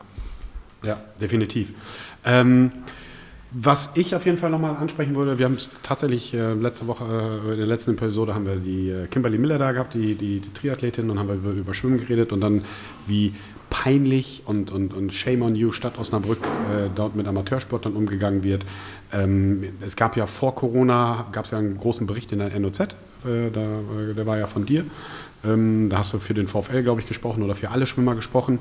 Ähm, es ging ja, glaube ich, da um, um Kosten, dass, der, der, dass die Stadt Osnabrück, glaube ich, die Kostenschraube so nach oben gedreht hat, dass es schon kaum möglich ist, für, für Amateursportler ins Becken zu kommen. Magst du da kurz mal drüber was sagen? Ähm, ja, also es geht äh, indirekt nur um die Stadt Osnabrück, sondern eher ja um die Stadtwerke. Ja, okay. ähm, genau, ist ja ein, irgendwo dann ein gewinnorientiertes Unternehmen und ähm, man kennt es, wenn Kosten steigen oder die Zahlen nicht stimmen, dann werden Preise er erhöht und ähm, also wir haben in Osnabrück ähm, also das ganze Geld, also ich habe ungefähr einen Vereinsbeitrag, ich glaube im Monat von 120 Euro oder so gezahlt und davon würde ich jetzt schätzen, also ich, man kann mich gerne korrigieren, also ich würde sagen 80, 85 Prozent ging von allen Sportlern nur für Bahnen auf, also drauf. Quasi, wir haben alle, mussten super viel bezahlen, nur um die Bahnen mieten zu können, um zu trainieren. Und das, warum Osnabrück da so ein, so ein, so ein schwieriges Pflaster ist, weil ich kenne kaum einen zweiten Verein, die es nicht so, also die es so haben wie wir, weil meistens sind die Bäder in, in also von der, von, der, äh, von der Stadt oder so wirklich verwaltet und dementsprechend müssen Vereine keinen Eintritt zahlen oder kein, keine Bahn bezahlen. Wir mussten ja sogar jeden, jedes Mal einen Eintritt zahlen, um schwimmen zu können und dann noch die Bahn mieten. Es wurde dann immer ungefähr mit acht äh, Trainierenden pro Bahn gerechnet, aber am Ende des Tages waren wir manchmal zwölf, 16, weil wir nicht mehr Bahnen bekommen haben und es dann auch wieder zu teurer war. Also du hast 120 Euro im Monat bezahlt und on top nochmal die Eintrittspreise. Ja, jedes Mal irgendwie 1,60 oder so, jedes Training. Und nochmal, also äh, äh, Herr Griesert, Herr Pistorius aus Niedersachsen, äh, einfach nur traurig. Also nochmal, ich komme aus einer Randsportart und ich weiß, wie übel das ist und ich weiß, ähm, was ihr an, an, an, Zeiten dort äh, investiert und ich habe mich da auch mal mit, äh, mit Janina drüber unterhalten. Ähm, das ist doch ein Witz. Also nochmal, das, ich kenne, weiß, was, was, was die Junioren und eure Jugendlichen beim VfL im Schwimmen an Zeiten verbringen. Und wenn ich das vergleiche mit Profifußballern, die die gleichen Farben tragen, muss ich sagen, das ist ja ein Witz. So, ja. und wenn ich dann sehe, äh, was die dann leisten an Zeiten und dann werden die finanziell so quasi ans Limit ge ge geprügelt und ähm, was ist mit den Sportlern, die sich das nicht leisten können, die vielleicht aus, aus, aus, aus äh, äh finanziell schwachen Familien kommen oder, oder, oder, weil 120 Euro im Monat, das muss man ja. jetzt mal aufbringen, plus Eintrittsgelder. Und ähm, das ist ein Thema einfach nur peinlich, absolut peinlich, traurig, liebe Stadt Osnabrück, Stadtwerke, äh, packt euch da mal schön an die Nase. Ähm, wie soll man Leistungssport betreiben, wenn man auch noch finanziell nicht weiß, wie man es finanzieren soll? Genau. Als, als armer Verein. Als Student vor allem. Als, als Student, ja. Schüler also ich oder muss was auch sagen, immer, also ganz, ganz klar, auch wenn du, wie du schon gesagt hast, Shoutouts an meine Mutter, weil ohne sie hätte ich es niemals in diesem Rahmen schaffen können oder betreiben können, weil es einfach gerade, wenn du nicht deutscher Meister wirst und einen Ausstatter bekommst und vielleicht äh, einen Sponsor hast, der dir auch mal ein bisschen Geld zusteckst, damit du nicht nur drauf zahlst, sondern vielleicht mal ein bisschen weniger zahlst. Kosten waren immer da. Ich habe nie mit dem Sport Geld verdient oder mhm. Plus gemacht, mhm. äh, sondern immer nur bezahlt. Und ohne diesen finanziellen Rückhalt von meiner Mutter oder diese finanzielle Unabhängigkeit, dass ich sagen kann, ja, ich habe jemanden, der mich unterstützt. Mhm. Ich muss jetzt nicht arbeiten noch nebenbei, weil das hätte ich nicht geschafft. Ich hätte nicht noch mehr arbeiten können, um mir dann das Schwimmen leisten zu können. Ja, klar. Ähm, und da gibt es viele Menschen. Ja müssen, genau. Weil wenn, wenn du von zu Hause nicht die finanziellen und das ist der Punkt. Hast, das ist der Punkt. Ähm, genau, und, aber darum geht es doch im Sport. Genau. Und genau darum geht es doch auch. Es, es, es ist so schwer. Es ist wirklich in heutzutage 2021 so schwer, positiv verrückte Menschen zu finden, die gemeinnützige Arbeit machen, es in Vereinen. Nochmal, so an alle da draußen. Und das wird immer weniger und es wird immer schwieriger, solche Menschen zu finden. Und denen werden dann noch äh, und ich sag's mal lapidar, finanzielle Stöcker zwischen die Beine geworfen. Ich meine, nochmal, ähm, ich habe nicht, ich habe keine BWL studiert, aber meiner Meinung nach, das fucking Schwimmbad ist sowieso offen. So, die Kosten sind sowieso da. Und wenn ich dann sowas dann lese, dann kriege ich wirklich Plack. Und es ist egal, ob das jetzt beim Schwimmen ist oder den Volleyballern und Basketballern wird eine Turnhalle weggenommen. Was stimmt denn da nicht mit euch in Osnabrück? Aber Was es wird eine neue Rutsche gebaut. So, es wird eine neue Rutsche gebaut und dann lese ich, genau, und dann lese ich letztens noch in der Zeitung, da machen sich irgendwelche Leute Gedanken darüber, ob man ein neues Schwimmbad baut, weil die Kapazitäten nicht reichen. Ihr solltet mal über Preisstrukturen nachdenken, liebe Stadtwerke. Äh, es kann doch nicht sein, dass wenn ich in einer Familie schwimmen gehen kann, dann regen sich wieder alle auf, dass die Kinder nicht schwimmen können. Ja, aber wenn ich einen Mikrokredit aufnehmen muss, wenn ich in einer vierköpfigen Familie drei Stunden schwimmen gehen will, dann ja. stimmt doch ja. da einfach nicht was. So, und es geht doch um die Gemeinnützigkeit, um das Gemeinwohl und es kann doch nicht sein, dass Schwimmbad nicht vernünftig betrieben werden kann. Und wenn das ein Zuschussgeschäft ist, ja, dann ist das dann mal so. Genau. So. Das ist also, ich kenne das, ähm, bestes Beispiel ist Berlin. Ähm, vor großen Wettkämpfen, ähm, international auch, haben wir uns regelmäßig in Berlin getroffen, haben da ein Kurztrainingslager gemacht, bevor wir abgeflogen sind. Ähm, und Berlin, da sind die Bäder alle in öffentlicher Hand und ähm, die rentieren sich nicht. Da sind den ganzen Tag, von morgens bis abends, Schulen, Sportler, Unis, Vereine, die sind komplett ausgelastet, aber, aber gut ausgelastet. Alle haben Spaß, alle trainieren, äh, freuen sich auf das Training und ähm, es ist völlig normal, dass dieses, dieses Schwimmbad keinen Gewinn abwirft, aber es ist ja viel, viel wichtiger für die, für die Gesellschaft, dass es funktioniert, dass alle dahin können, ja. dass die Schulen schwimmen können, dass sie nicht alles abdrücken müssen, bezahlen müssen, dass sie überhaupt rein können und dann nochmal die Bahn bezahlen, weil wir hätten mit dem Geld, was wir am Monatsbeitrag gezahlt haben, hätten wir ganz andere Sachen machen können. Und darum finde ich das auch so schade, dass Menschen, die nicht, wie gerade gesagt haben, diese finanzielle Unterstützung haben, dass sie einfach keinen Fuß fassen können, wenn es dann irgendwann heißt Leistungssport oder weiter nur ein bisschen, äh, ja, ich würde jetzt sagen paddeln. Also wenn du ein bisschen schwimmst, ist okay, aber so, sobald du den Schritt ins Leistungsschwimmen oder auch in anderen Sportarten, so, sobald du vom Amateur ins in Profibereich gehen möchtest, dann musst du draufzahlen. Leider. Ja, und, und, und, wir reden jetzt hier nur von Trainings und wir reden ja noch nicht mal, ihr müsst mal zum Wettkampf fahren oder ja. wie du schon sagst, ich brauche mal eine neue Badehose. Ich kann euch ja mal fragen, was schätzt ihr?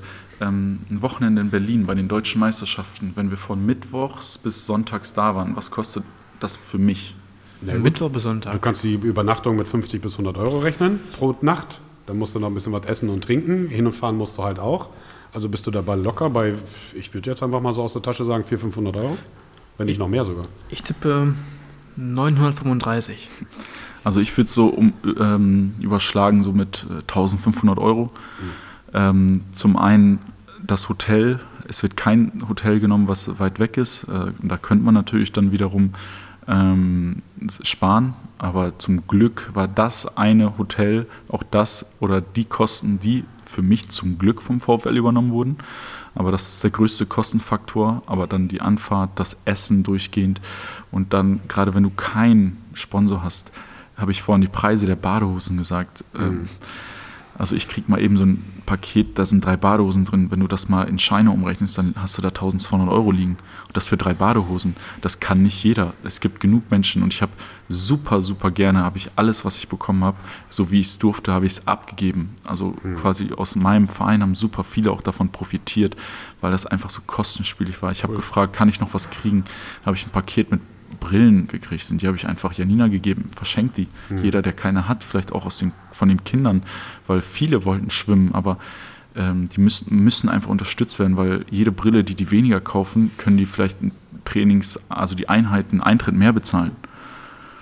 So, also nochmal hier Shoutout an äh, Herrn Griesert, an Herrn Pistorius, einfach mal ein bisschen mehr den Vereinssport pushen, einfach mal gucken, äh, äh, wo können wir unterstützen, wo können wir was tun, wie können wir in diesem speziellen Fall die Schwimmer unterstützen. Und ich kann auch nur das Gleiche unter, unterstreichen und mit Neon-Schrift äh, äh, komplett ausdrucken wir holen die Kids von der Straße, wir holen die von der Schule, aus der Schule, äh, von der Straße, die kommen nicht auf dumme Gedanken, sondern die sind im Verein. Und wie Jonas auch schon sagte, du wirst ein besserer Mensch. So im, im, im, im Berufsleben, das sind genau diese soften Skills, diese sozialen Skills, die heutzutage gefragt sind und die werden genau in diesen Vereinen ausgebildet. Also klar, ist es vielleicht ein Zusatzgeschäft, am Ende des Tages müssen wir vielleicht doch ein bisschen mehr Chlor bezahlen, aber für die Gesellschaft, für, für uns äh, äh kommen auf jeden Fall viel, viel bessere na, bessere Menschen hört sich jetzt ein bisschen komisch an, aber auf jeden Fall positivere Menschen raus. Und ja. das kann man nicht gegeneinander aufrechnen. Also bewegt euren Arsch, tut mal ein bisschen was für die Sportler. Ähm, es gibt auch andere Sportarten außer Fußball in Osnabrück. Punkt. Auf jeden Fall. Ähm, ganz kurz noch, wir kommen auch langsam dem Ende äh, zu, äh, würde ich mal so sagen. Aber eine große Frage, du hast ja gerade gesagt, okay, mit Corinna jetzt, mit Schwimmen und so. Hast du ein Comeback im Kopf? Oder ist das nur so ein Ding, ich möchte ab und zu mal wieder ins Becken schwimmen und den Kopf frei kriegen? Oder hättest du schon wieder mal Bock und kribbelt so ein bisschen nach einer gewissen Zeit, wo du jetzt raus bist, an Wettkämpfen teilzunehmen? Also? Ähm, ja und nein. Also für mich persönlich ähm, würde ich erst wieder einen Wettkampf machen, wenn ich auch sage, ich bin wieder einigermaßen in Form. Das wird bei mir wahrscheinlich äh, nicht so lange dauern wie bei anderen, ähm, weil wie gesagt ich einfach dieses Wassergefühl habe, auch wenn ich länger nicht geschwommen bin. Ähm, und ich, wenn ich dann einen Wettkampf machen möchte, weil ich dann halt auch so ein Wettkampftyp bin, dann möchte ich nicht starten, weil ich mitschwimme, sondern natürlich da, wo ich starte, möchte ich gewinnen oder ich möchte mit vorne mitmischen. Ich möchte, mhm. möchte vielleicht die Profis dann in dem Moment mal ärgern, wenn ich da. Ein bisschen abziehen. Genau, wenn ich da wieder reinkomme, da, dass ich denen mal ein bisschen schwierige Rennen mache, weil die nicht erwarten, dass ich noch was mhm. kann nach so einer langen Pause. Ähm, und und auf der anderen Seite gibt es schon Vereine, die sogar angefragt haben, ob ich nicht Lust hätte, sobald deutsche Meisterschaften wieder sind, dass ich für die mit, einer Staffel starte, mhm. weil die Bock haben, deutscher Meister zu werden. Also da habe ich mehrere Angebote oder Anfragen, ob ich ähm, Monate vorher mit denen auch ins Trainingslager fahren würde, mich vorbereite, damit ich für die, für den Verein auch starte. Cool. Und auf sowas bin ich ganz ehrlich, hätte ich auch Bock. Mhm. Ähm, es ist halt für mich dann immer so, eine, so ein Zwiespalt, weil es dann nochmal ein anderer Verein, weil wird Janina das dann natürlich auch mitbekommen, dass mhm. ein anderer Verein möchte, dass ich für die starte, warum mache ich es nicht für Osnabrück? Gibt es halt auch die Fra äh, Antwort ist ganz klar, weil in Osnabrück habe ich keine Staffelpartner, wo ich eine Staffel habe von vier Personen, die Aussicht auf einen Titel haben. Mhm. Und es gibt dann so Projekte, wo dann auch mal ein Ausländer auf gut Deutsch eingekauft wird. Ähm, das sind meistens Ungarn oder auch mal ein Russe, der hier in der Umgebung ist. Der wird dann nur für diese Staffel ähm, kriegt ein bisschen Geld, dass er in den Verein kommt, dass er an dem Tag startet und ähm, so eine Söldnertruppe quasi wird zusammengehauen. Ähm, da wurde ich auch angefragt, aber ob ich es mache, ist natürlich schwierig, aber es juckt in den Fingern, wenn man wirklich die Chance hätte, nochmal deutscher Meister zu werden. Dann denke ich mir, was ist das bitte für eine geile Scheiße? Ich mache ein Jahr Pause, trainiere ein halbes Jahr, setze mich mit vier coolen Leuten zusammen oder drei, mit mir vier und wir ärgern da die dicken Stützpunkte, wo Geld liegt, die gesponserten Staffeln, die dicken Vereine und wir können denen da mal ein bisschen Feuer unterm Arsch bereiten und vielleicht sogar wirklich eine Medaille oder vielleicht auch den Titel gewinnen, was keiner glaubt dann in dem Moment. Ne? Das wäre, ich meine, klar, das wäre natürlich ein Knaller, definitiv. Ähm, Aber äh, also ist jetzt quasi erstmal der Fokus, du hast es ja gerade schon gesagt, dein, dein, dein Bachelor ist erstmal, erstmal der Fokus, Prio 1. Aber da bist du ja quasi kurz davor, oder? Genau, ähm, ich habe, wie gesagt, das äh, Praxissemester habe ich äh, in München gemacht und habe dann auch noch ähm, ein halbes Jahr weitergearbeitet in dem Unternehmen als Werkstudent ähm, und habe jetzt meine letzte Klausurenphase abgeschlossen, weil während des Schwimmens ist das Studium sehr ins Schleifen geraten. Es war immer nur nebensächlich. Ich habe immer nur so gemacht, wie es ging. Ähm, Gerade weil ich hatte zum Beispiel eine Klausurenphase, die war an dem Wochenende, waren drei Klausuren oder in der Woche, wo ich die deutschen Meisterschaften hatte. Da habe ich halt dann einfach nicht teilgenommen, weil die deutschen Meisterschaften waren wichtiger in dem Moment. Klar. Und jetzt habe ich alles quasi geschafft, bin alles überall durch, habe alle Klausuren bestanden und jetzt bin ich gerade auf der äh, Thesensuche bzw. Ähm, Themensuche für die Bachelorarbeit. Ich habe auch schon einen Dozenten, also es geht jetzt quasi nur noch darum, anzufangen und dann abzuschließen. Und dann bin ich auch fertig mit meinem Studium nach, nach einigen Jahren. Ja, gut, aber das kennt, glaube ich, auch jeder Sportler und jeder Profisportler, wenn du studierst, dass da halt auch mal das ein oder andere Semester dazukommt. Auch völlig legitim. Weil der Fokus halt woanders halt äh, eben mal liegt. Völlig legitim. Und das ist ja auch eine gute Sache für, für, für Profisportler, äh, wenn du es nicht schaffst, in die Bundeswehr ähm, äh, von denen unterstützt zu werden, als, als, als Bundeswehrsportler oder bei der, zu- bei der Polizei landest, dass du dann als Student äh, zumindest, zumindest krankenversichert bist. Solange es du nicht über 25 bist oder über 450 Euro verdienst. Ja, da- ja, das sind ja auch so komische Sachen. Auch das, der, die Sportförderung ist ja in Deutschland, also das, das ist ja auch nochmal ein separates Thema. Ja. Ne? Wenn ich überlege, du, Da wenn du in könnten wir auch noch Stunden weiter drüber ja, bei den Olympischen Spielen, ich glaube, da gibt es einen Bonus von 20.000 Euro.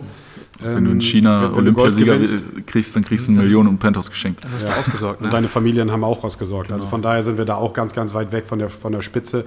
Ähm, Und das ist immer das, was ich den Leuten auch sage. Ne? Aber wir sind so weit äh, weg von der, von der Weltspitze, ich sage ja, weil wir die Sportförderung auch gar nicht haben. Wenn wir die, wenn wir die in Weltspitze hätten, die Sportförderung und die Leute und das Personal dementsprechend, dann kann man halt auch einen Sport nach vorne bringen. Aber wenn man das nicht hat, wenn man nur Peanuts bezahlt, dann ist das halt schwierig. Deswegen war es auch wichtig, dass ich nebenbei wenigstens ein bisschen Studium gemacht habe, Ja. damit ich jetzt mein Studium abschließe, damit ich was in der Hand habe, damit ich auch im Beruf Fuß fassen kann.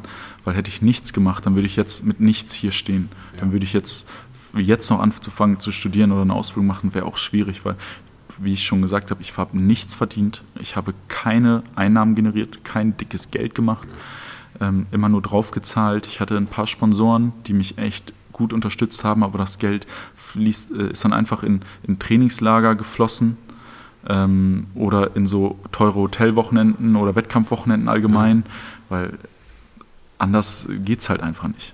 Ja, ab- ab- absolut. Und aber auch das ist nochmal ein Punkt an alle Amateursportler da draußen und ähm, die Leute, die vielleicht aus, aus Sportarten kommen, die brotlose Kunst sind, die toll sind, wo du viel Zeit bringst, aber wo du halt nicht von leben kannst.